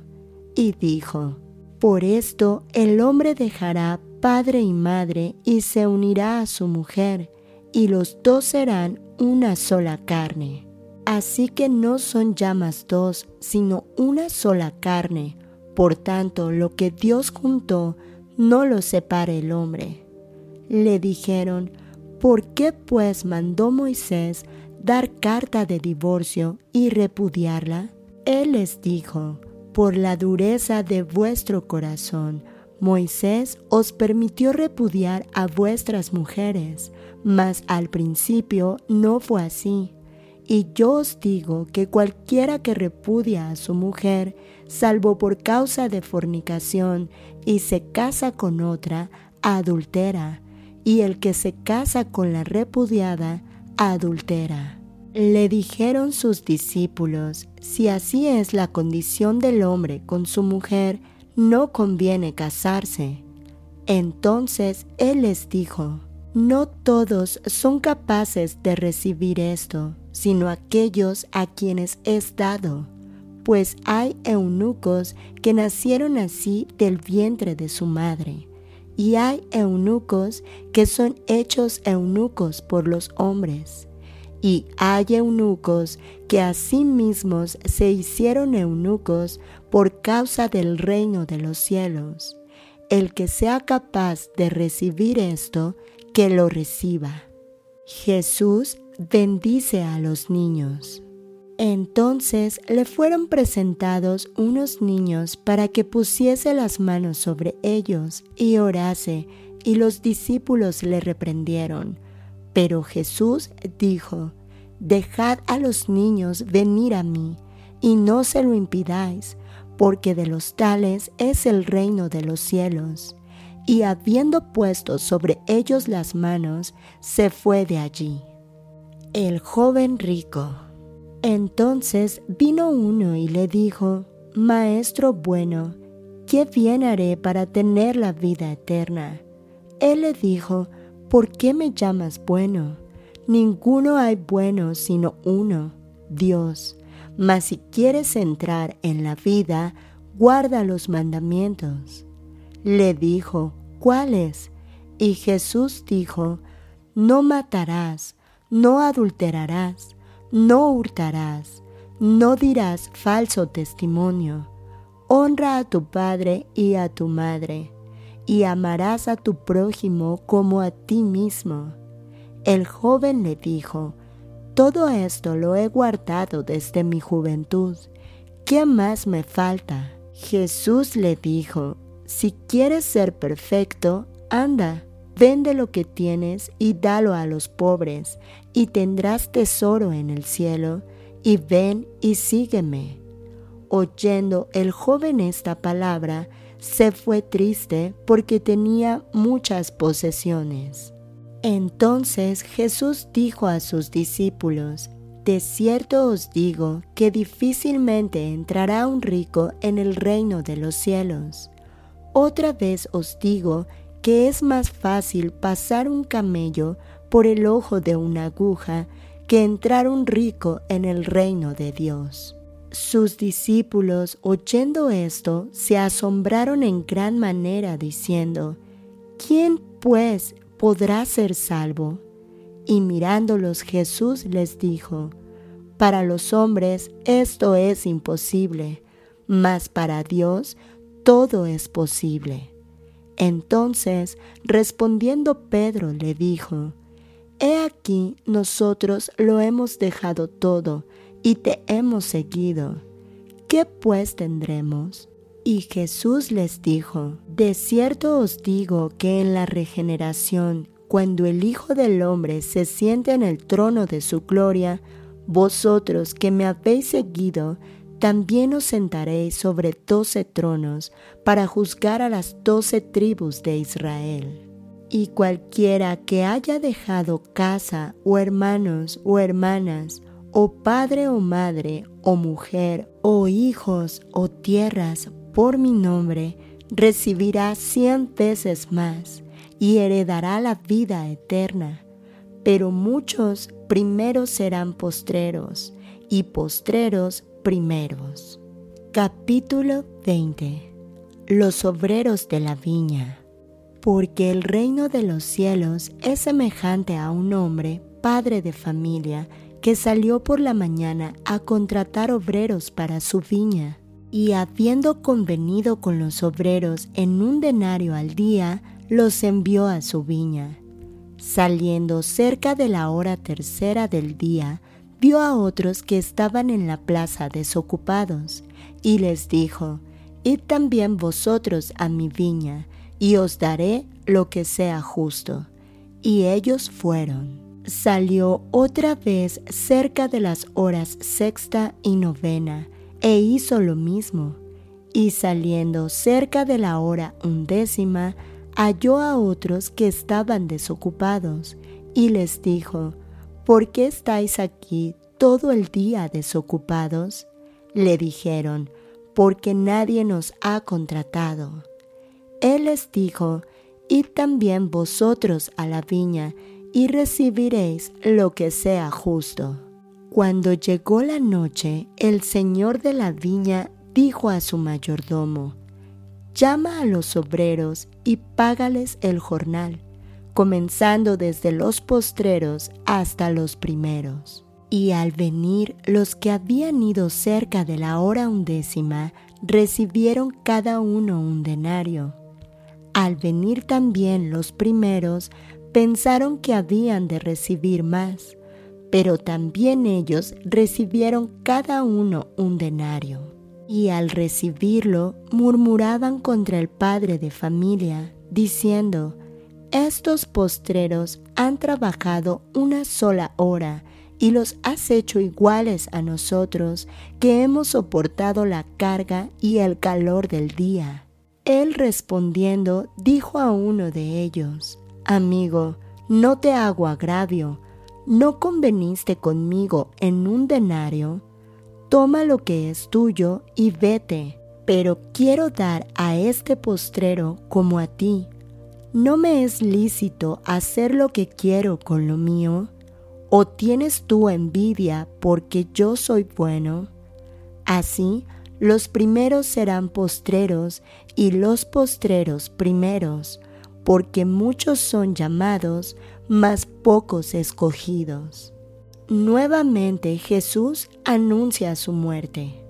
Subiendo Jesús a Jerusalén, tomó a sus doce discípulos aparte en el camino y les dijo, He aquí subimos a Jerusalén, y el Hijo del Hombre será entregado a los principales sacerdotes y a los escribas, y le condenarán a muerte, y le entregarán a los gentiles para que le escarnezcan, le azoten y le crucifiquen, mas al tercer día resucitará.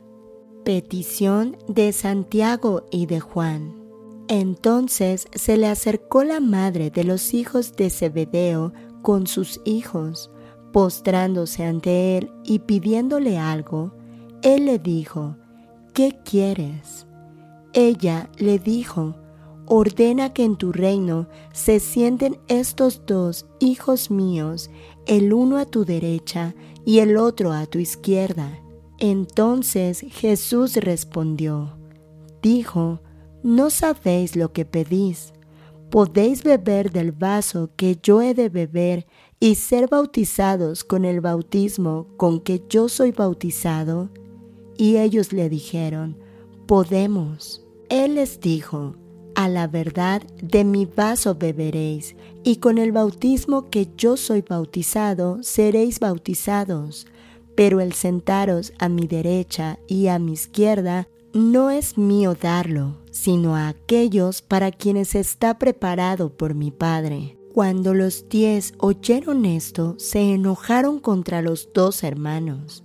Entonces Jesús, llamándolos, dijo, Sabéis que los gobernantes de las naciones se enseñorean de ellas, y los que son grandes ejercen sobre ellas potestad. Mas entre vosotros no será así sino el que quiera hacerse grande entre vosotros será vuestro servidor, y el que quiera ser el primero entre vosotros será vuestro siervo. Como el Hijo del Hombre no vino para ser servido, sino para servir y para dar su vida en rescate por muchos. Dos ciegos reciben la vista. Al salir ellos de Jericó, le seguía una gran multitud y dos ciegos que estaban sentados junto al camino, cuando oyeron que Jesús pasaba, clamaron diciendo, Señor, Hijo de David, ten misericordia de nosotros. Y la gente les reprendió para que se callasen, pero ellos clamaban más diciendo, Señor, Hijo de David, ten misericordia de nosotros. Y deteniéndose Jesús los llamó y les dijo, ¿qué queréis que os haga? Ellos le dijeron, Señor, que sean abiertos nuestros ojos. Entonces Jesús, compadecido, les tocó los ojos y enseguida recibieron la vista y le siguieron. Capítulo 21 La entrada triunfal en Jerusalén. Cuando se acercaron a Jerusalén y vinieron a Betfagé, el monte de los olivos, Jesús envió dos discípulos diciéndoles, Id a la aldea que está enfrente de vosotros, y luego hallaréis una asna atada y un pollino con ella. Desatadla y traédmelos. Y si alguien os dijere algo, decid, el Señor los necesita y luego los enviará. Todo esto aconteció para que se cumpliese lo dicho por el profeta cuando dijo, Decid a la hija de Sión, He aquí tu rey viene a ti, manso y sentado sobre una asna, sobre un pollino, hijo de animal de carga. Y los discípulos fueron e hicieron como Jesús les mandó y trajeron el asna y el pollino, y pusieron sobre ellos sus mantos, y él se sentó encima. Y la multitud, que era muy numerosa, tendía sus mantos en el camino, y otros cortaban ramas de los árboles, y las tendían en el camino. Y la gente que iba delante y la que iba detrás clamaba diciendo, Hosana al Hijo de David Bendito el que viene en el nombre del Señor, sana en las alturas. Cuando entró él en Jerusalén, toda la ciudad se conmovió diciendo, ¿quién es este? y la gente decía, Este es Jesús el profeta, de Nazaret de Galilea. Purificación del templo. Y entró Jesús en el templo de Dios y echó fuera a todos los que vendían y compraban en el templo, y volcó las mesas de los cambistas y las sillas de los que vendían palomas. Y les dijo, Escrito está, mi casa casa de oración será llamada, mas vosotros la habéis hecho cueva de ladrones. Y vinieron a él en el templo ciegos y cojos, y los sanó. Pero los principales sacerdotes y los escribas, viendo las maravillas que hacía, y a los muchachos aclamando en el templo y diciendo, Hosana al Hijo de David, se indignaron y le dijeron, ¿oyes lo que estos dicen? Y Jesús les dijo, sí, nunca leísteis, de la boca de los niños y de los que maman, perfeccionaste la alabanza. Y dejándolos salió fuera de la ciudad a Betania y posó allí. Maldición de la higuera estéril. Por la mañana, volviendo a la ciudad, tuvo hambre y viendo una higuera cerca del camino, vino a ella y no halló nada en ella, sino hojas solamente, y le dijo, Nunca jamás nazca de ti fruto. Y luego se secó la higuera. Viendo esto los discípulos decían maravillados, ¿cómo es que se secó enseguida la higuera? Respondiendo Jesús les dijo, de cierto os digo que si tuviereis fe y no dudareis, no solo haréis esto de la higuera, sino que si a este monte dijereis, quítate y échate en el mar, será hecho. Y todo lo que pidiereis en oración, creyendo, lo recibiréis. La autoridad de Jesús. Cuando vino al templo, los principales sacerdotes y los ancianos del pueblo se acercaron a él mientras enseñaba y le dijeron, ¿con qué autoridad haces estas cosas? ¿Y quién te dio esta autoridad? Respondiendo Jesús les dijo, Yo también os haré una pregunta, y si me la contestáis, también yo os diré con qué autoridad hago estas cosas. El bautismo de Juan, ¿de dónde era? ¿Del cielo o de los hombres?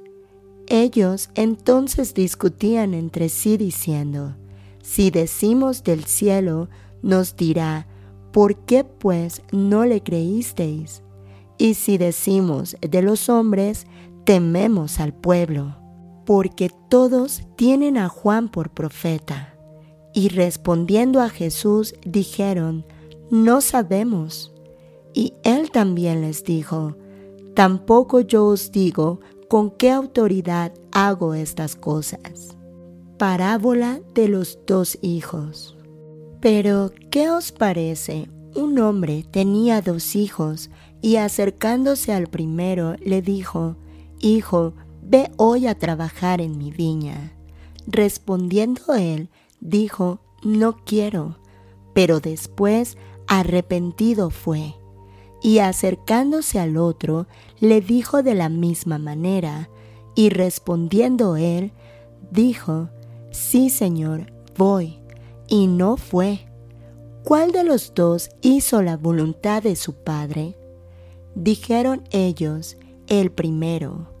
Jesús les dijo, De cierto os digo que los publicanos y las rameras van delante de vosotros al reino de Dios. Porque vino a vosotros Juan en camino de justicia y no le creísteis, pero los publicanos y las rameras le creyeron, y vosotros, viendo esto, no os arrepentís después para creerle. Los labradores malvados. Oíd otra parábola. Hubo un hombre, padre de familia, el cual plantó una viña, la cercó de vallado, cavó en ella un lagar, edificó una torre y la arrendó a unos labradores, y se fue lejos. Y cuando se acercó el tiempo de los frutos, envió sus siervos a los labradores para que recibiesen sus frutos.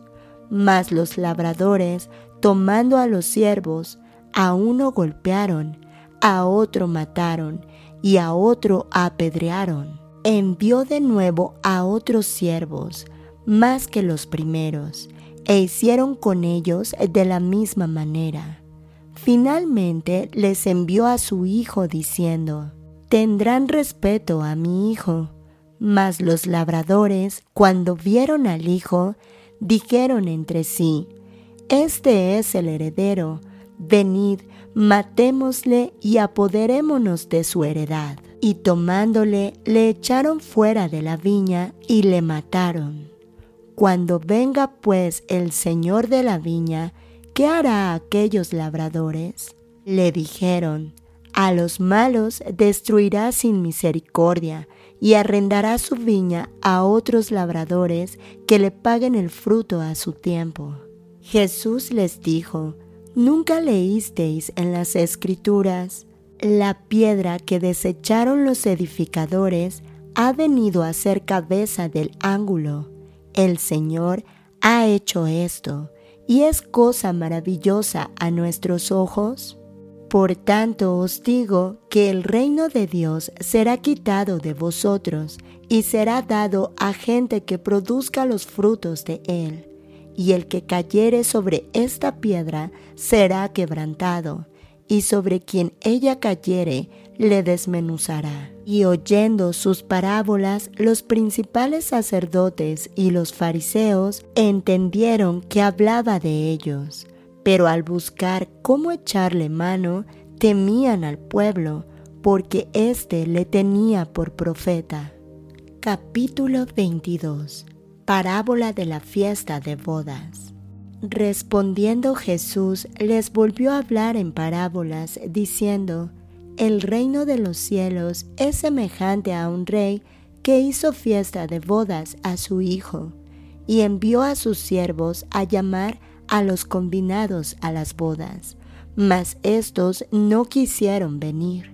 Volvió a enviar a otros siervos diciendo, Decid a los convidados, he aquí, he preparado mi comida, mis toros y animales engordados han sido muertos, y todo está dispuesto, venid a las bodas. Mas ellos, sin hacer caso, se fueron, uno a su labranza y otro a sus negocios, y otros tomando a los siervos los afrentaron y los mataron. Al oírlo el rey se enojó y enviando sus ejércitos destruyó a aquellos homicidas y quemó su ciudad. Entonces dijo a sus siervos, las bodas a la verdad están preparadas, mas los que fueron convidados no eran dignos.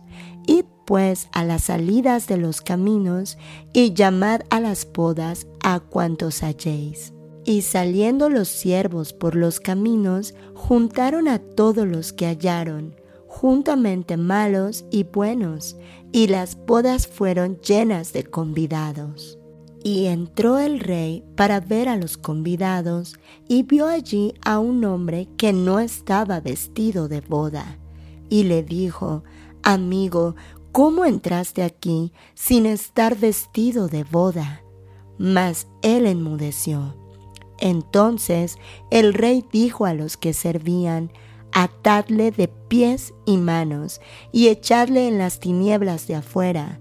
Allí será el lloro y el crujir de dientes. Porque muchos son llamados y pocos escogidos. La cuestión del tributo.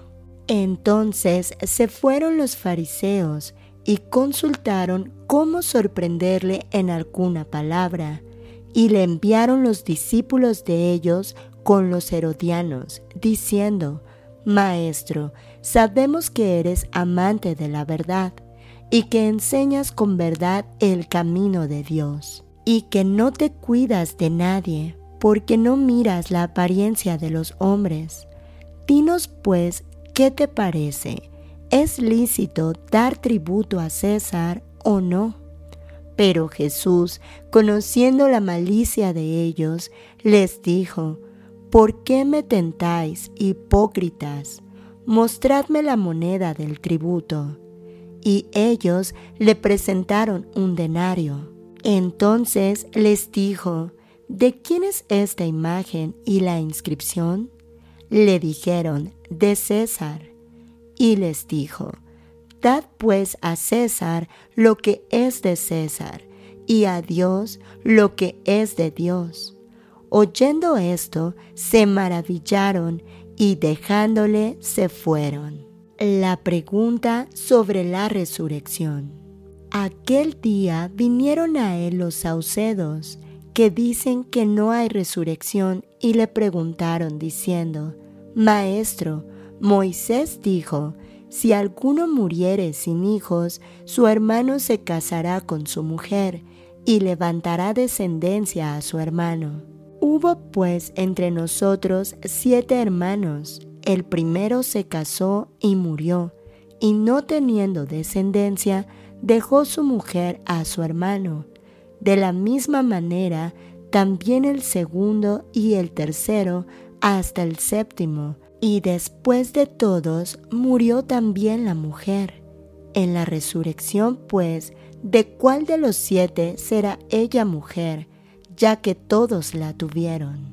Entonces, respondiendo Jesús les dijo, Erráis, ignorando las escrituras y el poder de Dios, porque en la resurrección ni se casarán ni se darán en casamiento sino serán como los ángeles de Dios en el cielo.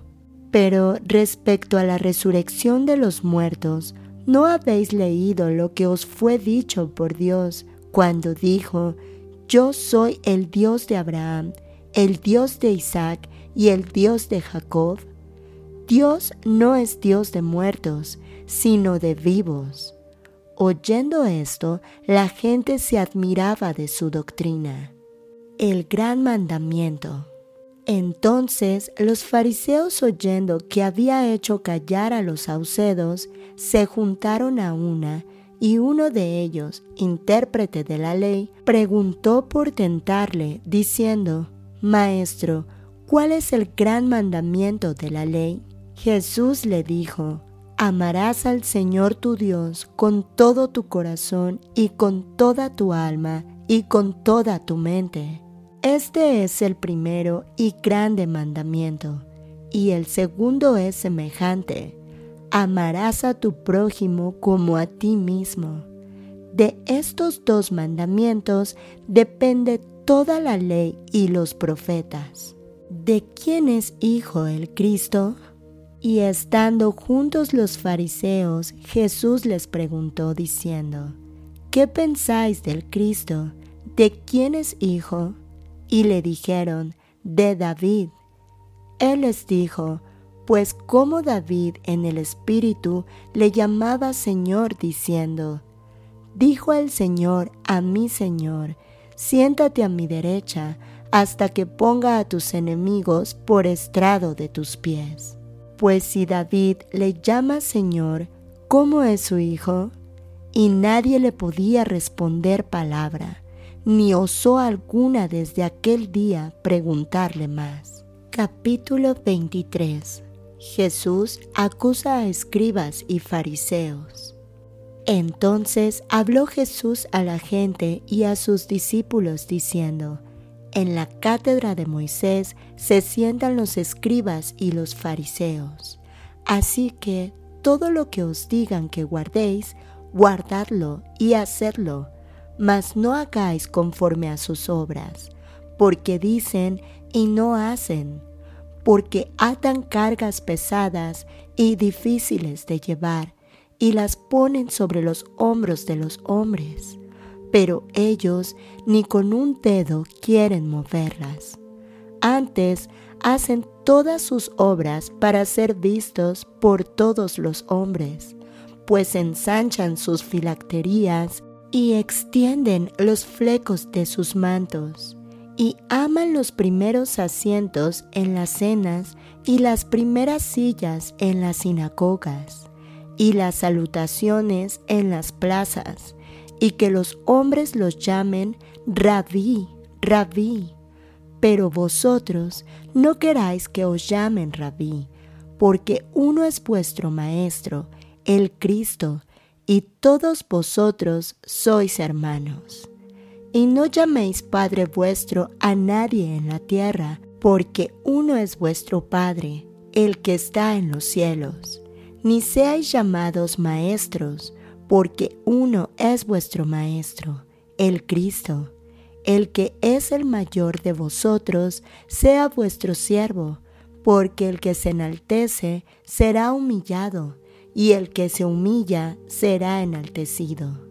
Mas ay de vosotros, escribas y fariseos hipócritas, porque cerráis el reino de los cielos delante de los hombres, pues ni entráis vosotros ni dejáis entrar a los que están entrando. Ay de vosotros, escribas y fariseos hipócritas, porque devoráis las casas de las viudas y como pretexto hacéis largas oraciones por esto recibiréis mayor condenación. Ay de vosotros, escribas y fariseos hipócritas, porque recorréis mar y tierra para hacer un porcelito, y una vez hecho, le hacéis dos veces más hijo del infierno que vosotros. Ay de vosotros, guías ciegos, que decís, si alguno jura por el templo, no es nada, pero si alguno jura por el oro del templo, es deudor, insensatos y ciegos. Porque, ¿cuál es mayor, el oro o el templo que santifica al oro? También decís, si alguno jura por el altar, no es nada, pero si alguno jura por la ofrenda que está sobre él, es deudor. Necios y ciegos, porque ¿Cuál es mayor, la ofrenda o el altar que santifica la ofrenda? Pues el que jura por el altar, jura por él y por todo lo que está sobre él. Y el que jura por el templo, jura por él y por el que lo habita. Y el que jura por el cielo, jura por el trono de Dios y por aquel que está sentado en él. Ay de vosotros, escribas y fariseos hipócritas, porque diezmáis la menta y el eneldo y el comino, y dejáis lo más importante de la ley, la justicia, la misericordia y la fe. Esto era necesario hacer sin dejar de hacer aquello. Guías ciegos, que coláis el mosquito y tragáis el camello.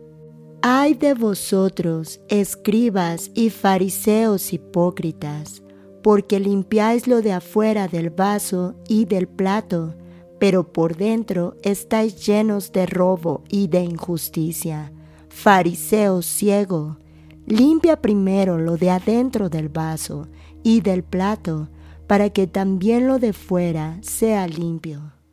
Ay de vosotros, escribas y fariseos hipócritas, porque sois semejantes a sepulcros blanqueados, que por fuera a la verdad se muestran hermosos, mas por dentro están llenos de huesos, de muertos y de toda inmundicia. Así también vosotros por fuera a la verdad os mostráis justos a los hombres, pero por dentro estáis llenos de hipocresía e iniquidad. Ay de vosotros, escribas y fariseos hipócritas, porque edificáis los sepulcros de los profetas y adornáis los monumentos de los justos, y decís, si hubiésemos vivido en los días de nuestros padres, no hubiéramos sido sus cómplices en la sangre de los profetas. Así que dais testimonio contra vosotros mismos de que sois hijos de aquellos que mataron a los profetas. Vosotros también llenad la medida de vuestros padres, serpientes, generación de víboras. ¿Cómo escaparéis de la condenación del infierno? Por tanto, he aquí yo os envío profetas y sabios y escribas, y de ellos a unos mataréis y crucificaréis, y a otros azotaréis en vuestras sinagogas, y perseguiréis de ciudad en ciudad, para que venga sobre vosotros toda la sangre justa que se ha derramado sobre la tierra, desde la sangre de Abel el justo hasta la sangre de Zacarías, hijo de Berequías, a quien matasteis entre el templo y el altar. De cierto os digo que todo esto vendrá sobre esta generación. Lamento de Jesús sobre Jerusalén. Jerusalén, Jerusalén, que matas a los profetas y apedreas a los que te son enviados. ¿Cuántas veces quise juntar a tus hijos como la gallina junta a sus polluelos debajo de las alas, y no quisiste? He aquí vuestra casa os es dejada desierta, porque os digo que desde ahora no me veréis hasta que digáis, bendito el que viene en el nombre del Señor. Capítulo 24 Jesús predice la destrucción del templo. Cuando Jesús salió del templo y se iba, se acercaron sus discípulos para mostrarle los edificios del templo. Respondiendo él les dijo, ¿Veis todo esto? De cierto os digo que no quedará aquí piedra sobre piedra que no sea derribada. Señales antes del fin. Y estando él sentado en el monte de los olivos, los discípulos se le acercaron aparte diciendo, Dinos, ¿cuándo serán estas cosas y qué señal habrá de tu venida y del fin del siglo? Respondiendo Jesús les dijo, Mirad que nadie os engañe, porque vendrán muchos en mi nombre diciendo, Yo soy el Cristo, y a muchos engañarán y oiréis de guerras y rumores de guerras. Mirad que no os turbéis, porque es necesario que todo esto acontezca, pero aún no es el fin, porque se levantará nación contra nación y reino contra reino, y habrá pestes y hambres y terremotos en diferentes lugares, y todo esto será principio de dolores. Entonces os entregarán a tribulación y os matarán, y seréis aborrecidos de todas las gentes por causa de mi nombre. Muchos tropezarán entonces y se entregarán unos a otros, y unos a otros se aborrecerán. Y muchos falsos profetas se levantarán y engañarán a muchos. Y por haberse multiplicado la maldad, el amor de muchos se enfriará, mas el que persevere hasta el fin, éste será salvo. Y será predicado este Evangelio del reino en todo el mundo, para testimonio a todas las naciones, y entonces vendrá el fin. Por tanto, cuando veáis en el lugar santo la abominación desoladora de que habló el profeta Daniel, el que lee entienda, entonces los que estén en Judea huyan a los montes. El que esté en la azotea no descienda para tomar algo de su casa. Y el que esté en el campo no vuelva atrás para tomar su capa. Mas hay de las que estén encintas y de las que críen en aquellos días. Orad pues que vuestra huida no sea en invierno ni en día de reposo porque habrá entonces gran tribulación, cual no la ha habido desde el principio del mundo hasta ahora, ni la habrá. Y si aquellos días no fuesen acortados, nadie sería salvo. Mas por causa de los escogidos, aquellos días serán acortados. Entonces, si alguno os dijere, mirad, aquí está el Cristo, o mirad, allí está, no le creáis, porque se levantarán falsos cristos y falsos profetas, y harán grandes señales y prodigios, de tal manera que engañarán, si fuere posible, aún a los escogidos. Ya os lo he dicho antes, así que si os dijeren, mirad, está en el desierto, no salgáis. O mirad, está en los aposentos, no lo creáis, porque como el relámpago que sale del oriente y se muestra hasta el occidente, así será también la venida del Hijo del Hombre. Porque donde quiera que estuviera el cuerpo muerto, allí se juntarán las águilas. La venida del Hijo del Hombre. E inmediatamente después de la tribulación de aquellos días, el sol se oscurecerá y la luna no dará su resplandor, y las estrellas caerán del cielo, y las potencias de los cielos serán conmovidas. Entonces aparecerá la señal del Hijo del Hombre en el cielo, y entonces lamentarán todas las tribus de la tierra, y verán al Hijo del Hombre viniendo sobre las nubes del cielo, con poder y gran gloria, y enviará sus ángeles con gran voz de trompeta, y juntarán a sus escogidos de los cuatro vientos, desde un extremo del cielo hasta el otro. De la higuera aprended la parábola, cuando ya su rama está tierna y brotan las hojas, sabéis que el verano está cerca. Así también vosotros, cuando veáis todas estas cosas, conoced que está cerca, a las puertas. De cierto os digo, que no pasará esta generación hasta que todo esto acontezca. El cielo y la tierra pasarán, pero mis palabras no pasarán. Pero del día y la hora nadie sabe, ni aun los ángeles del cielo, sino solo mi Padre. Mas como en los días de Noé, así será la venida del Hijo del Hombre. Porque como en los días antes del diluvio, estaban comiendo y bebiendo, casándose y dando en casamiento, hasta el día en que Noé entró en el arca, y no entendieron hasta que vino el diluvio y se los llevó a todos. Así será también la venida del Hijo del Hombre. Entonces estarán dos en el campo, el uno será tomado y el otro será dejado. Dos mujeres estarán moliendo en un molino, la una será tomada y la otra será dejada. Velad pues, porque no sabéis a qué hora ha de venir vuestro Señor. Pero sabed esto, que si el padre de familia supiese a qué hora el ladrón habría de venir, velaría y no dejaría minar su casa. Por tanto, también vosotros estad preparados, porque el Hijo del Hombre vendrá a la hora que menos pensáis.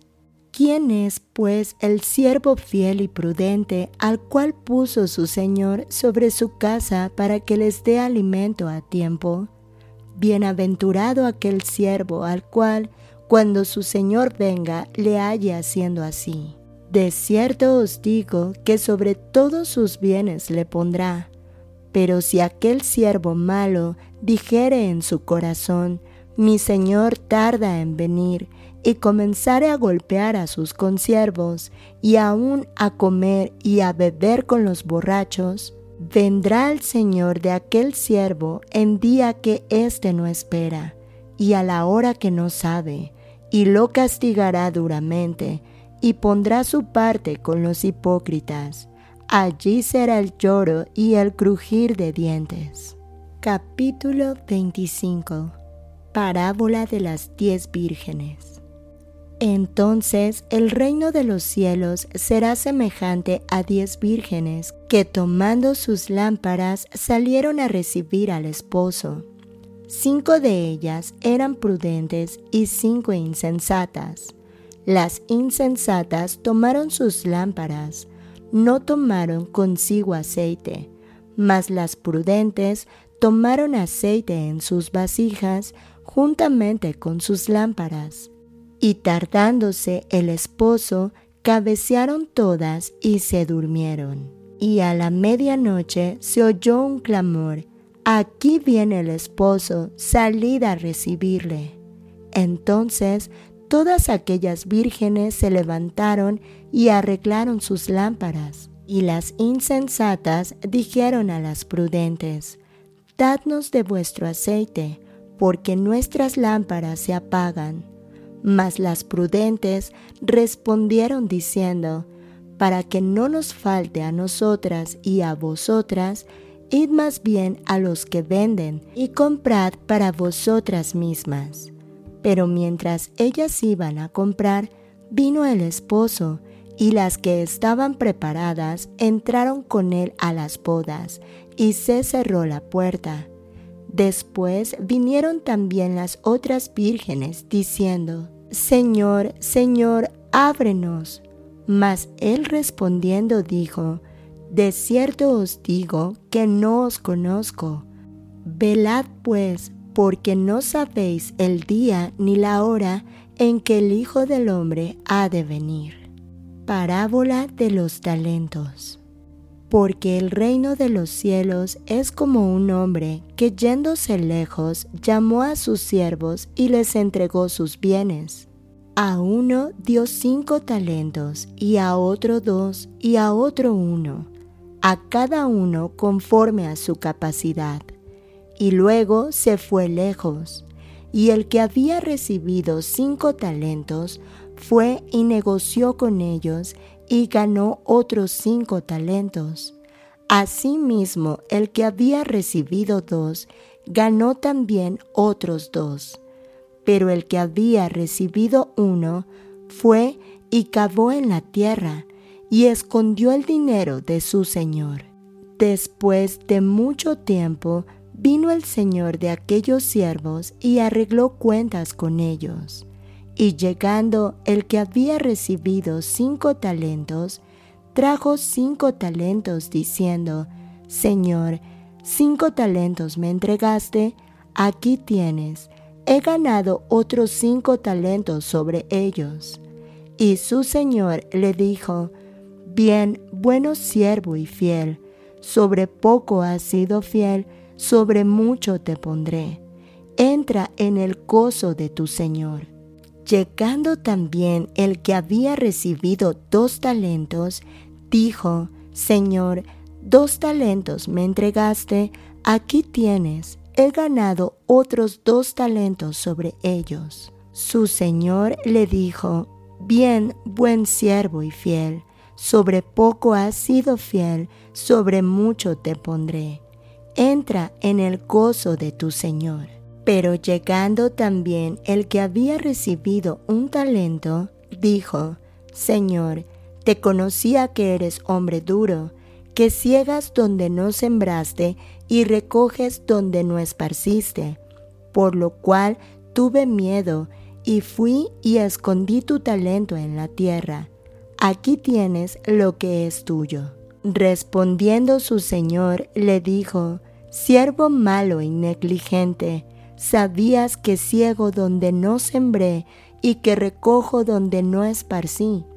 Por tanto, debías haber dado mi dinero a los banqueros, y al venir yo hubiera recibido lo que es mío con los intereses. Quitadle pues el talento y dadlo al que tiene diez talentos, porque al que tiene le será dado y tendrá más, y al que no tiene, aún lo que tiene le será quitado. Y al siervo inútil echadle en las tinieblas de afuera. Allí será el lloro y el crujir de dientes. El juicio de las naciones. Cuando el Hijo del Hombre venga en su gloria y todos los santos ángeles con él, entonces se sentará en su trono de gloria y serán reunidas delante de él todas las naciones, y apartará los unos de los otros, como aparta el pastor las ovejas de los cabritos. Y pondrá las ovejas a su derecha y los cabritos a su izquierda. Entonces el rey dirá a los de su derecha, Venid, benditos de mi Padre, heredad el reino preparado para vosotros desde la fundación del mundo. Porque tuve hambre y me disteis de comer. Tuve sed y me disteis de beber. Fui forastero y me recogisteis. Estuve desnudo y me cubristeis. Enfermo y me visitasteis. En la cárcel y vinisteis a mí. Entonces los justos le responderán diciendo, Señor, ¿cuándo te vimos hambriento y te sustentamos, o sediento y te dimos de beber? Y cuando te vimos forastero y te recogimos, o desnudo y te cubrimos, o cuando te vimos enfermo o en la cárcel y vinimos a ti. Y respondiendo el rey les dirá, de cierto os digo que en cuanto lo hicisteis a uno de estos mis hermanos más pequeños, a mí lo hicisteis. Entonces dirá también a los de la izquierda, Apartaos de mí, malditos, al fuego eterno preparado para el diablo y sus ángeles, porque tuve hambre y no me disteis de comer, tuve sed y no me disteis de beber, fui forastero y no me recogisteis, estuve desnudo y no me cubristeis, enfermo y en la cárcel y no me visitasteis. Entonces también ellos le responderán diciendo, Señor, ¿cuándo te vimos hambriento, sediento, forastero, desnudo, enfermo o en la cárcel y no te servimos? Entonces les responderá diciendo, De cierto os digo que en cuanto no lo hicisteis a uno de estos más pequeños, tampoco a mí lo hicisteis e irán estos al castigo eterno y los justos a la vida eterna. Capítulo 26 El complot para prender a Jesús. Cuando hubo acabado Jesús todas estas palabras, dijo a sus discípulos, Sabéis que dentro de dos días se celebra la Pascua, y el Hijo del Hombre será entregado para ser crucificado. Entonces los principales sacerdotes, los escribas y los ancianos del pueblo se reunieron en el patio del sumo sacerdote llamado Caifás y tuvieron consejo para prender con engaño a Jesús y matarle. Pero decían, no durante la fiesta para que no se haga alboroto en el pueblo. Jesús es ungido en Betania y estando Jesús en Betania, en casa de Simón el leproso, vino a él una mujer con un vaso de alabastro de perfume de gran precio, y lo derramó sobre la cabeza de él, estando sentado a la mesa. Al ver esto, los discípulos se enojaron diciendo, ¿Para qué este desperdicio? Porque esto podía haberse vendido a gran precio y haberse dado a los pobres. Y entendiéndolo Jesús les dijo, ¿por qué molestáis a esta mujer? Porque ha hecho conmigo una buena obra, porque siempre tendréis pobres con vosotros, pero a mí no siempre me tendréis, porque al derramar este perfume sobre mi cuerpo, lo ha hecho a fin de prepararme para la sepultura. De cierto os digo que donde quiera que se predique este Evangelio en todo el mundo, también se contará lo que ésta ha hecho para memoria de ella. Judas ofrece entregar a Jesús. Entonces uno de los doce, que se llamaba Judas Iscariote, fue a los principales sacerdotes y les dijo, ¿qué me queréis dar? Y yo os lo entregaré y ellos le asignaron treinta piezas de plata y desde entonces buscaba oportunidad para entregarle. Institución de la Cena del Señor. El primer día de la fiesta de los panes sin levadura, vinieron los discípulos a Jesús diciéndole, ¿Dónde quieres que preparemos para que comas la Pascua? Y él dijo, Id a la ciudad a cierto hombre y decidle, el maestro dice, mi tiempo está cerca, en tu casa celebraré la Pascua con mis discípulos. Y los discípulos hicieron como Jesús les mandó y prepararon la Pascua. Cuando llegó la noche, se sentó a la mesa con los doce, y mientras comían, dijo, De cierto os digo que uno de vosotros me va a entregar.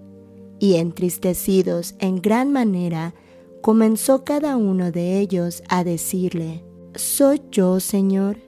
Entonces él respondiendo dijo, El que mete la mano conmigo en el plato, ese me va a entregar. A la verdad, el Hijo del Hombre va según está escrito de él. Mas hay de aquel hombre por quien el Hijo del Hombre es entregado. Bueno le fuera a ese hombre no haber nacido. Entonces respondiendo Judas, el que le entregaba, dijo, ¿Soy yo, maestro? Le dijo, Tú lo has dicho. Y mientras comían, tomó Jesús el pan y bendijo y lo partió y dio a sus discípulos, y dijo, Tomad, comed, esto es mi cuerpo. Y tomando la copa y habiendo dado gracias, les dio, diciendo, Bebed de ella todos, porque esto es mi sangre del nuevo pacto, que por muchos es derramada para remisión de los pecados. Y os digo que desde ahora no beberé más de este fruto de la vid, hasta aquel día en que lo beba nuevo con vosotros en el reino de mi Padre. Jesús anuncia la negación de Pedro. Y cuando hubieron cantado el himno, salieron al monte de los olivos. Entonces Jesús les dijo, Todos vosotros os escandalizaréis de mí esta noche, porque escrito está, Heriré al pastor y las ovejas del rebaño serán dispersadas, pero después que haya resucitado, iré delante de vosotros a Galilea. Respondiendo Pedro le dijo, aunque todos se escandalicen de ti, yo nunca me escandalizaré. Jesús le dijo, De cierto te digo que esta noche, antes que el gallo cante, me negarás tres veces. Pedro le dijo, Aunque me sea necesario morir contigo, no te negaré. Y todos los discípulos dijeron lo mismo. Jesús ora en Getsemaní. Entonces llegó Jesús con ellos a un lugar que se llamaba Getsemaní, y dijo a sus discípulos, Sentaos aquí entre tanto que voy allí y oro. Y tomando a Pedro y a los dos hijos de Zebedeo, comenzó a entristecerse y a angustiarse en gran manera.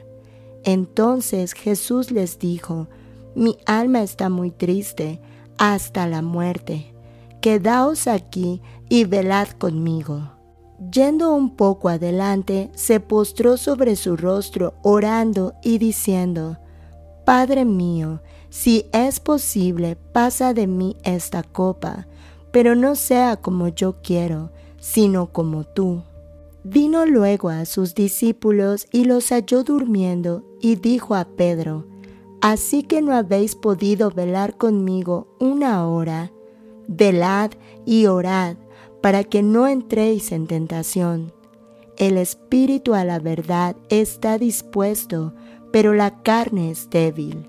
Otra vez fue y oró por segunda vez diciendo, Padre mío, si no puede pasar de mí esta copa sin que yo la beba, hágase tu voluntad vino otra vez y los halló durmiendo, porque los ojos de ellos estaban cargados de sueño. Y dejándolos se fue de nuevo y oró por tercera vez, diciendo las mismas palabras. Entonces vino a sus discípulos y les dijo, Dormid ya y descansad. He aquí ha llegado la hora y el Hijo del Hombre es entregado en manos de pecadores. Levantaos, vamos, ved, se acerca el que me entrega. Arresto de Jesús.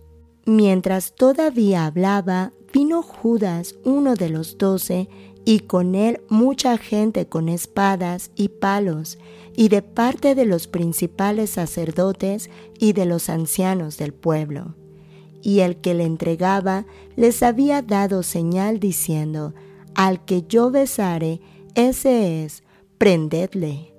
Y enseguida se acercó a Jesús y dijo, Salve, maestro, y le besó. Y Jesús le dijo, Amigo, ¿a qué vienes? Entonces se acercaron y echaron mano a Jesús y le prendieron. Pero uno de los que estaba con Jesús extendió la mano, sacó su espada e hiriendo a un siervo del sumo sacerdote, le quitó la oreja. Entonces Jesús le dijo, Vuelve tu espada a su lugar, porque todos los que tomen espada a espada perecerán. ¿Acaso piensas que no puedo ahora orar a mi Padre y que Él no me daría más de doce legiones de ángeles? Pero ¿cómo entonces se cumplirían las escrituras de que es necesario que así se haga? En aquella hora dijo Jesús a la gente, ¿Cómo contra un ladrón habéis salido con espadas y con palos para prenderme? Cada día me sentaba con vosotros enseñando en el templo y no me prendisteis. Mas todo esto sucede para que se cumplan las escrituras de los profetas. Entonces todos los discípulos, dejándole, huyeron. Jesús ante el concilio. Los que prendieron a Jesús le llevaron al sumo sacerdote Caifás, a donde estaban reunidos los escribas y los ancianos. Mas Pedro le seguía de lejos hasta el patio del sumo sacerdote, y entrando se sentó con los alguaciles para ver el fin. Y los principales sacerdotes y los ancianos y todo el concilio buscaban falso testimonio contra Jesús para entregarle a la muerte, y no lo hallaron aunque muchos testigos falsos se presentaban. Pero al fin vinieron dos testigos falsos que dijeron, Este dijo, puedo derribar el templo de Dios y en tres días reedificarlo. Y levantándose el sumo sacerdote, le dijo, ¿no responderás nada? ¿Qué testifican estos contra ti? Mas Jesús callaba. Entonces el sumo sacerdote le dijo, Te conjuro por el Dios viviente, que nos diga si eres tú el Cristo, el Hijo de Dios. Jesús le dijo, Tú lo has dicho, y además os digo que desde ahora veréis al Hijo del Hombre sentado a la diestra del poder de Dios, y viniendo en las nubes del cielo. Entonces el sumo sacerdote rasgó sus vestiduras diciendo, Ha blasfemado. ¿Qué más necesidad tenemos de testigos? He aquí, ahora mismo habéis oído su blasfemia. ¿Qué os parece? Y respondiendo ellos dijeron, Es reo de muerte. Entonces le escupieron en el rostro y le dieron de puñetazos, y otros le abofeteaban, diciendo, Profetízanos, Cristo, ¿quién es el que te golpeó? Pedro niega a Jesús. Pedro estaba sentado fuera en el patio y se le acercó una criada diciendo, Tú también estabas con Jesús el Galileo. Mas él negó delante de todos, diciendo, No sé lo que dices. Saliendo él a la puerta, le vio otra y dijo a los que estaban allí, También éste estaba con Jesús el Nazareno. Pero él negó otra vez con juramento, No conozco al hombre. Un poco después Acercándose los que por allí estaban, dijeron a Pedro, verdaderamente también tú eres de ellos, porque aún tu manera de hablar te descubre. Entonces él comenzó a maldecir y a jurar, no conozco al hombre, y enseguida cantó el gallo. Entonces Pedro se acordó de las palabras de Jesús que le había dicho, antes que cante el gallo, me negarás tres veces. Y saliendo fuera, lloró amargamente. Capítulo 27 Jesús ante Pilato. Venida la mañana, todos los principales sacerdotes y los ancianos del pueblo entraron en consejo contra Jesús para entregarle a muerte. Y le llevaron atado y le entregaron a Poncio Pilato, el gobernador. Muerte de Judas.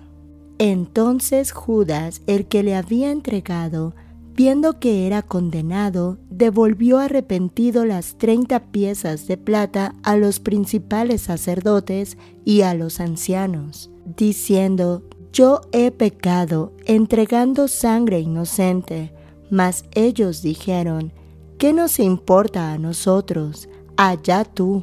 Y arrojando las piezas de plata en el templo, salió y fue y se ahorcó los principales sacerdotes, tomando las piezas de plata, dijeron, No es lícito echarlas en el tesoro de las ofrendas, porque es precio de sangre. Y después de consultar, compraron con ellas el campo del alfarero para sepultura de los extranjeros, por lo cual aquel campo se llama hasta el día de hoy campo de sangre.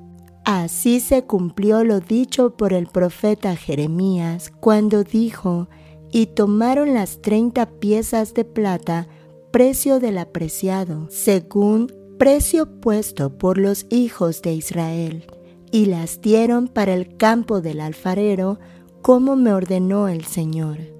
Pilato interroga a Jesús. Jesús pues estaba en pie delante del gobernador y éste le preguntó diciendo, ¿Eres tú rey de los judíos?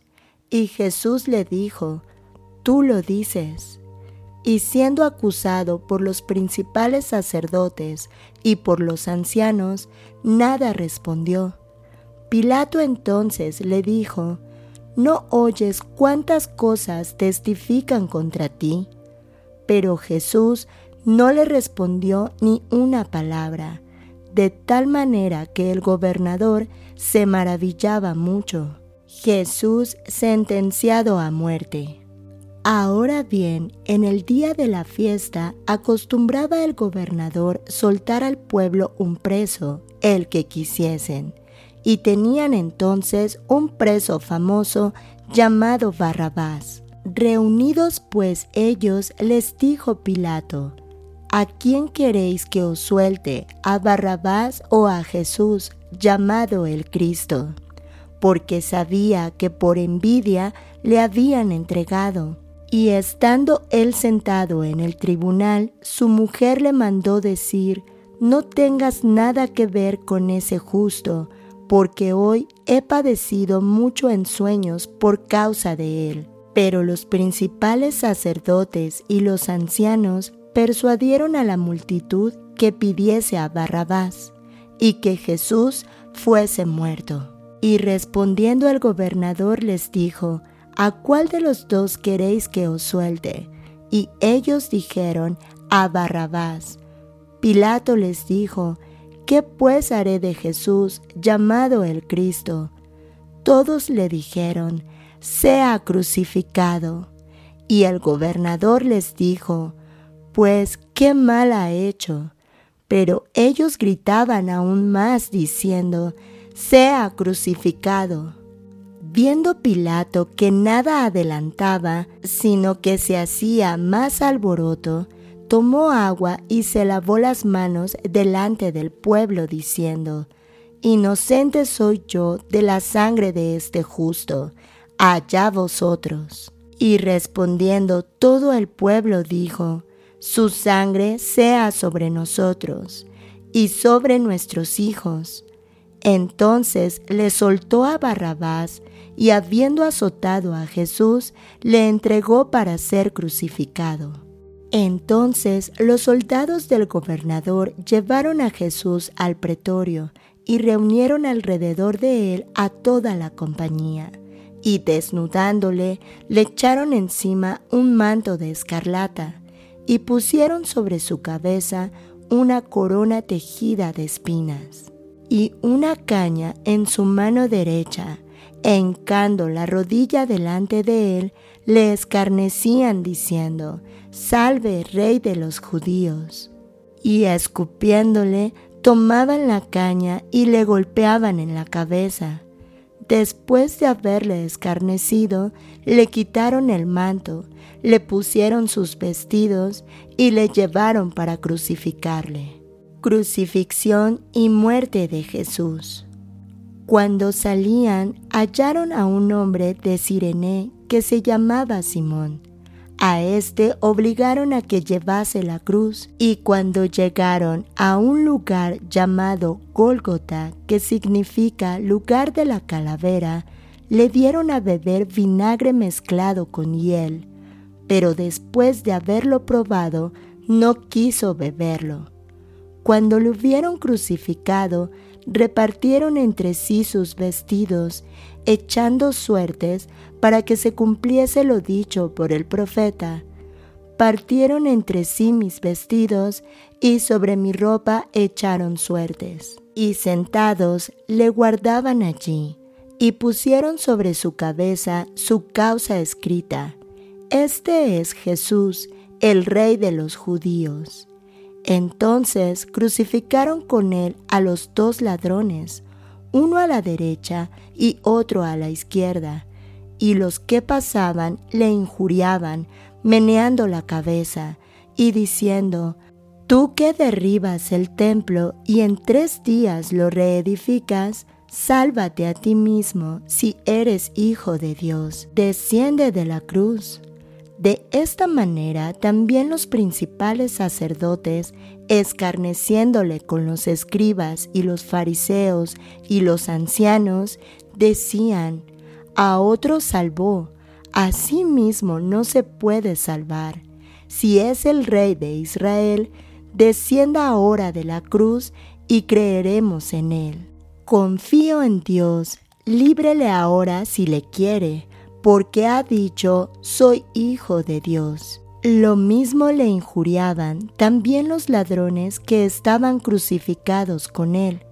Y desde la hora sexta hubo tinieblas sobre toda la tierra hasta la hora novena. Cerca de la hora novena, Jesús clamó a gran voz diciendo, Elí, Elí, lama sabactani. Esto es, Dios mío, Dios mío, ¿por qué me has desamparado? Algunos de los que estaban allí decían al oírlo, a Elías llama este, y al instante, corriendo uno de ellos, tomó una esponja y la empapó de vinagre, y poniéndola en una caña, le dio a beber. Pero los otros decían, Deja, veamos si viene Elías a librarle. Mas Jesús, habiendo otra vez clamado a gran voz, entregó el Espíritu. Y aquí, el velo del templo se rasgó en dos, de arriba a abajo, y la tierra tembló, y las rocas se partieron, y se abrieron los sepulcros, y muchos cuerpos de santos que habían dormido se levantaron, y saliendo de los sepulcros, después de la resurrección de él, vinieron a la santa ciudad y aparecieron a muchos. El centurión y los que estaban con él guardando a Jesús, visto el terremoto y las cosas que habían sido hechas. Temieron en gran manera y dijeron, verdaderamente este era Hijo de Dios. Estaban allí muchas mujeres mirando de lejos, las cuales habían seguido a Jesús desde Galilea, sirviéndole, entre las cuales estaban María Magdalena, María, la madre de Jacobo y de José, y la madre de los hijos de Zebedeo. Jesús es sepultado. Cuando llegó la noche, vino un hombre rico de Arimatea, llamado José, que también había sido discípulo de Jesús. Este fue a Pilato y pidió el cuerpo de Jesús.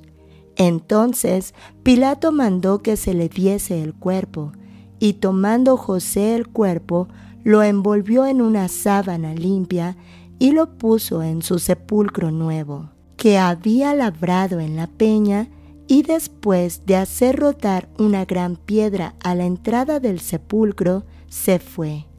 Y estaban allí María Magdalena y la otra María, sentadas delante del sepulcro. La guardia ante la tumba. Al día siguiente, que es después de la preparación, se reunieron los principales sacerdotes y los fariseos ante Pilato, diciendo, Señor, nos acordamos que aquel engañador dijo, viviendo aún, después de tres días resucitaré. Manda pues para que se asegure el sepulcro hasta el tercer día, no sea que vengan sus discípulos de noche y lo hurten y digan al pueblo, resucitó de entre los muertos, y será el postrer error peor que el primero. Y Pilato les dijo, ahí tenéis una guardia, id, aseguradlo como sabéis. Entonces ellos fueron y aseguraron el sepulcro, sellando la piedra y poniendo la guardia. Capítulo 28 La resurrección Pasado el día de reposo, al amanecer del primer día de la semana, vinieron María Magdalena y la otra María a ver el sepulcro. Y hubo un gran terremoto porque un ángel del Señor descendió del cielo y llegando removió la piedra y se sentó sobre ella. Su aspecto era como un relámpago y su vestido blanco como la nieve. Y de miedo de él los guardas temblaron y se quedaron como muertos. Mas el ángel, respondiendo, dijo a las mujeres, No temáis vosotras, porque yo sé que buscáis a Jesús, el que fue crucificado. No está aquí, pues ha resucitado, como dijo, venid, ved el lugar donde fue puesto el Señor. E id pronto y decid a sus discípulos que ha resucitado de los muertos, y he aquí va delante de vosotros a Galilea. Allí le veréis He aquí os lo he dicho.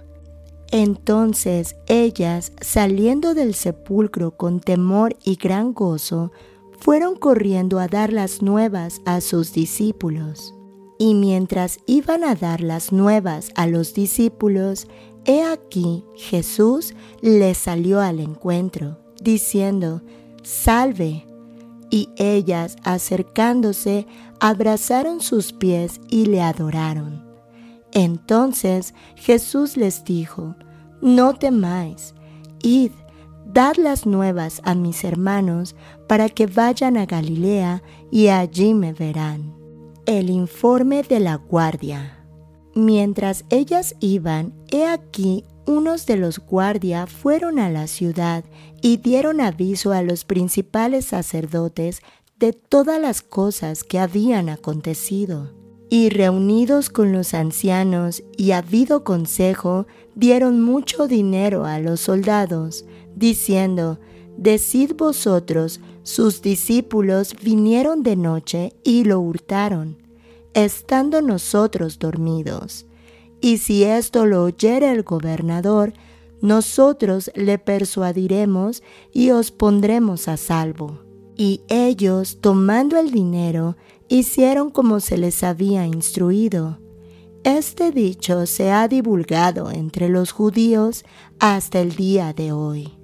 La Gran Comisión. Pero los once discípulos se fueron a Galilea, al monte donde Jesús les había ordenado. Y cuando le vieron, le adoraron, pero algunos dudaban. Y Jesús se acercó y les habló diciendo, Toda potestad me es dada en el cielo y en la tierra. Por tanto, id y haced discípulos a todas las naciones, bautizándolos en el nombre del Padre y del Hijo y del Espíritu Santo, enseñándoles que guarden todas las cosas que os he mandado. Y he aquí, yo estoy con vosotros todos los días hasta el fin del mundo. Amén.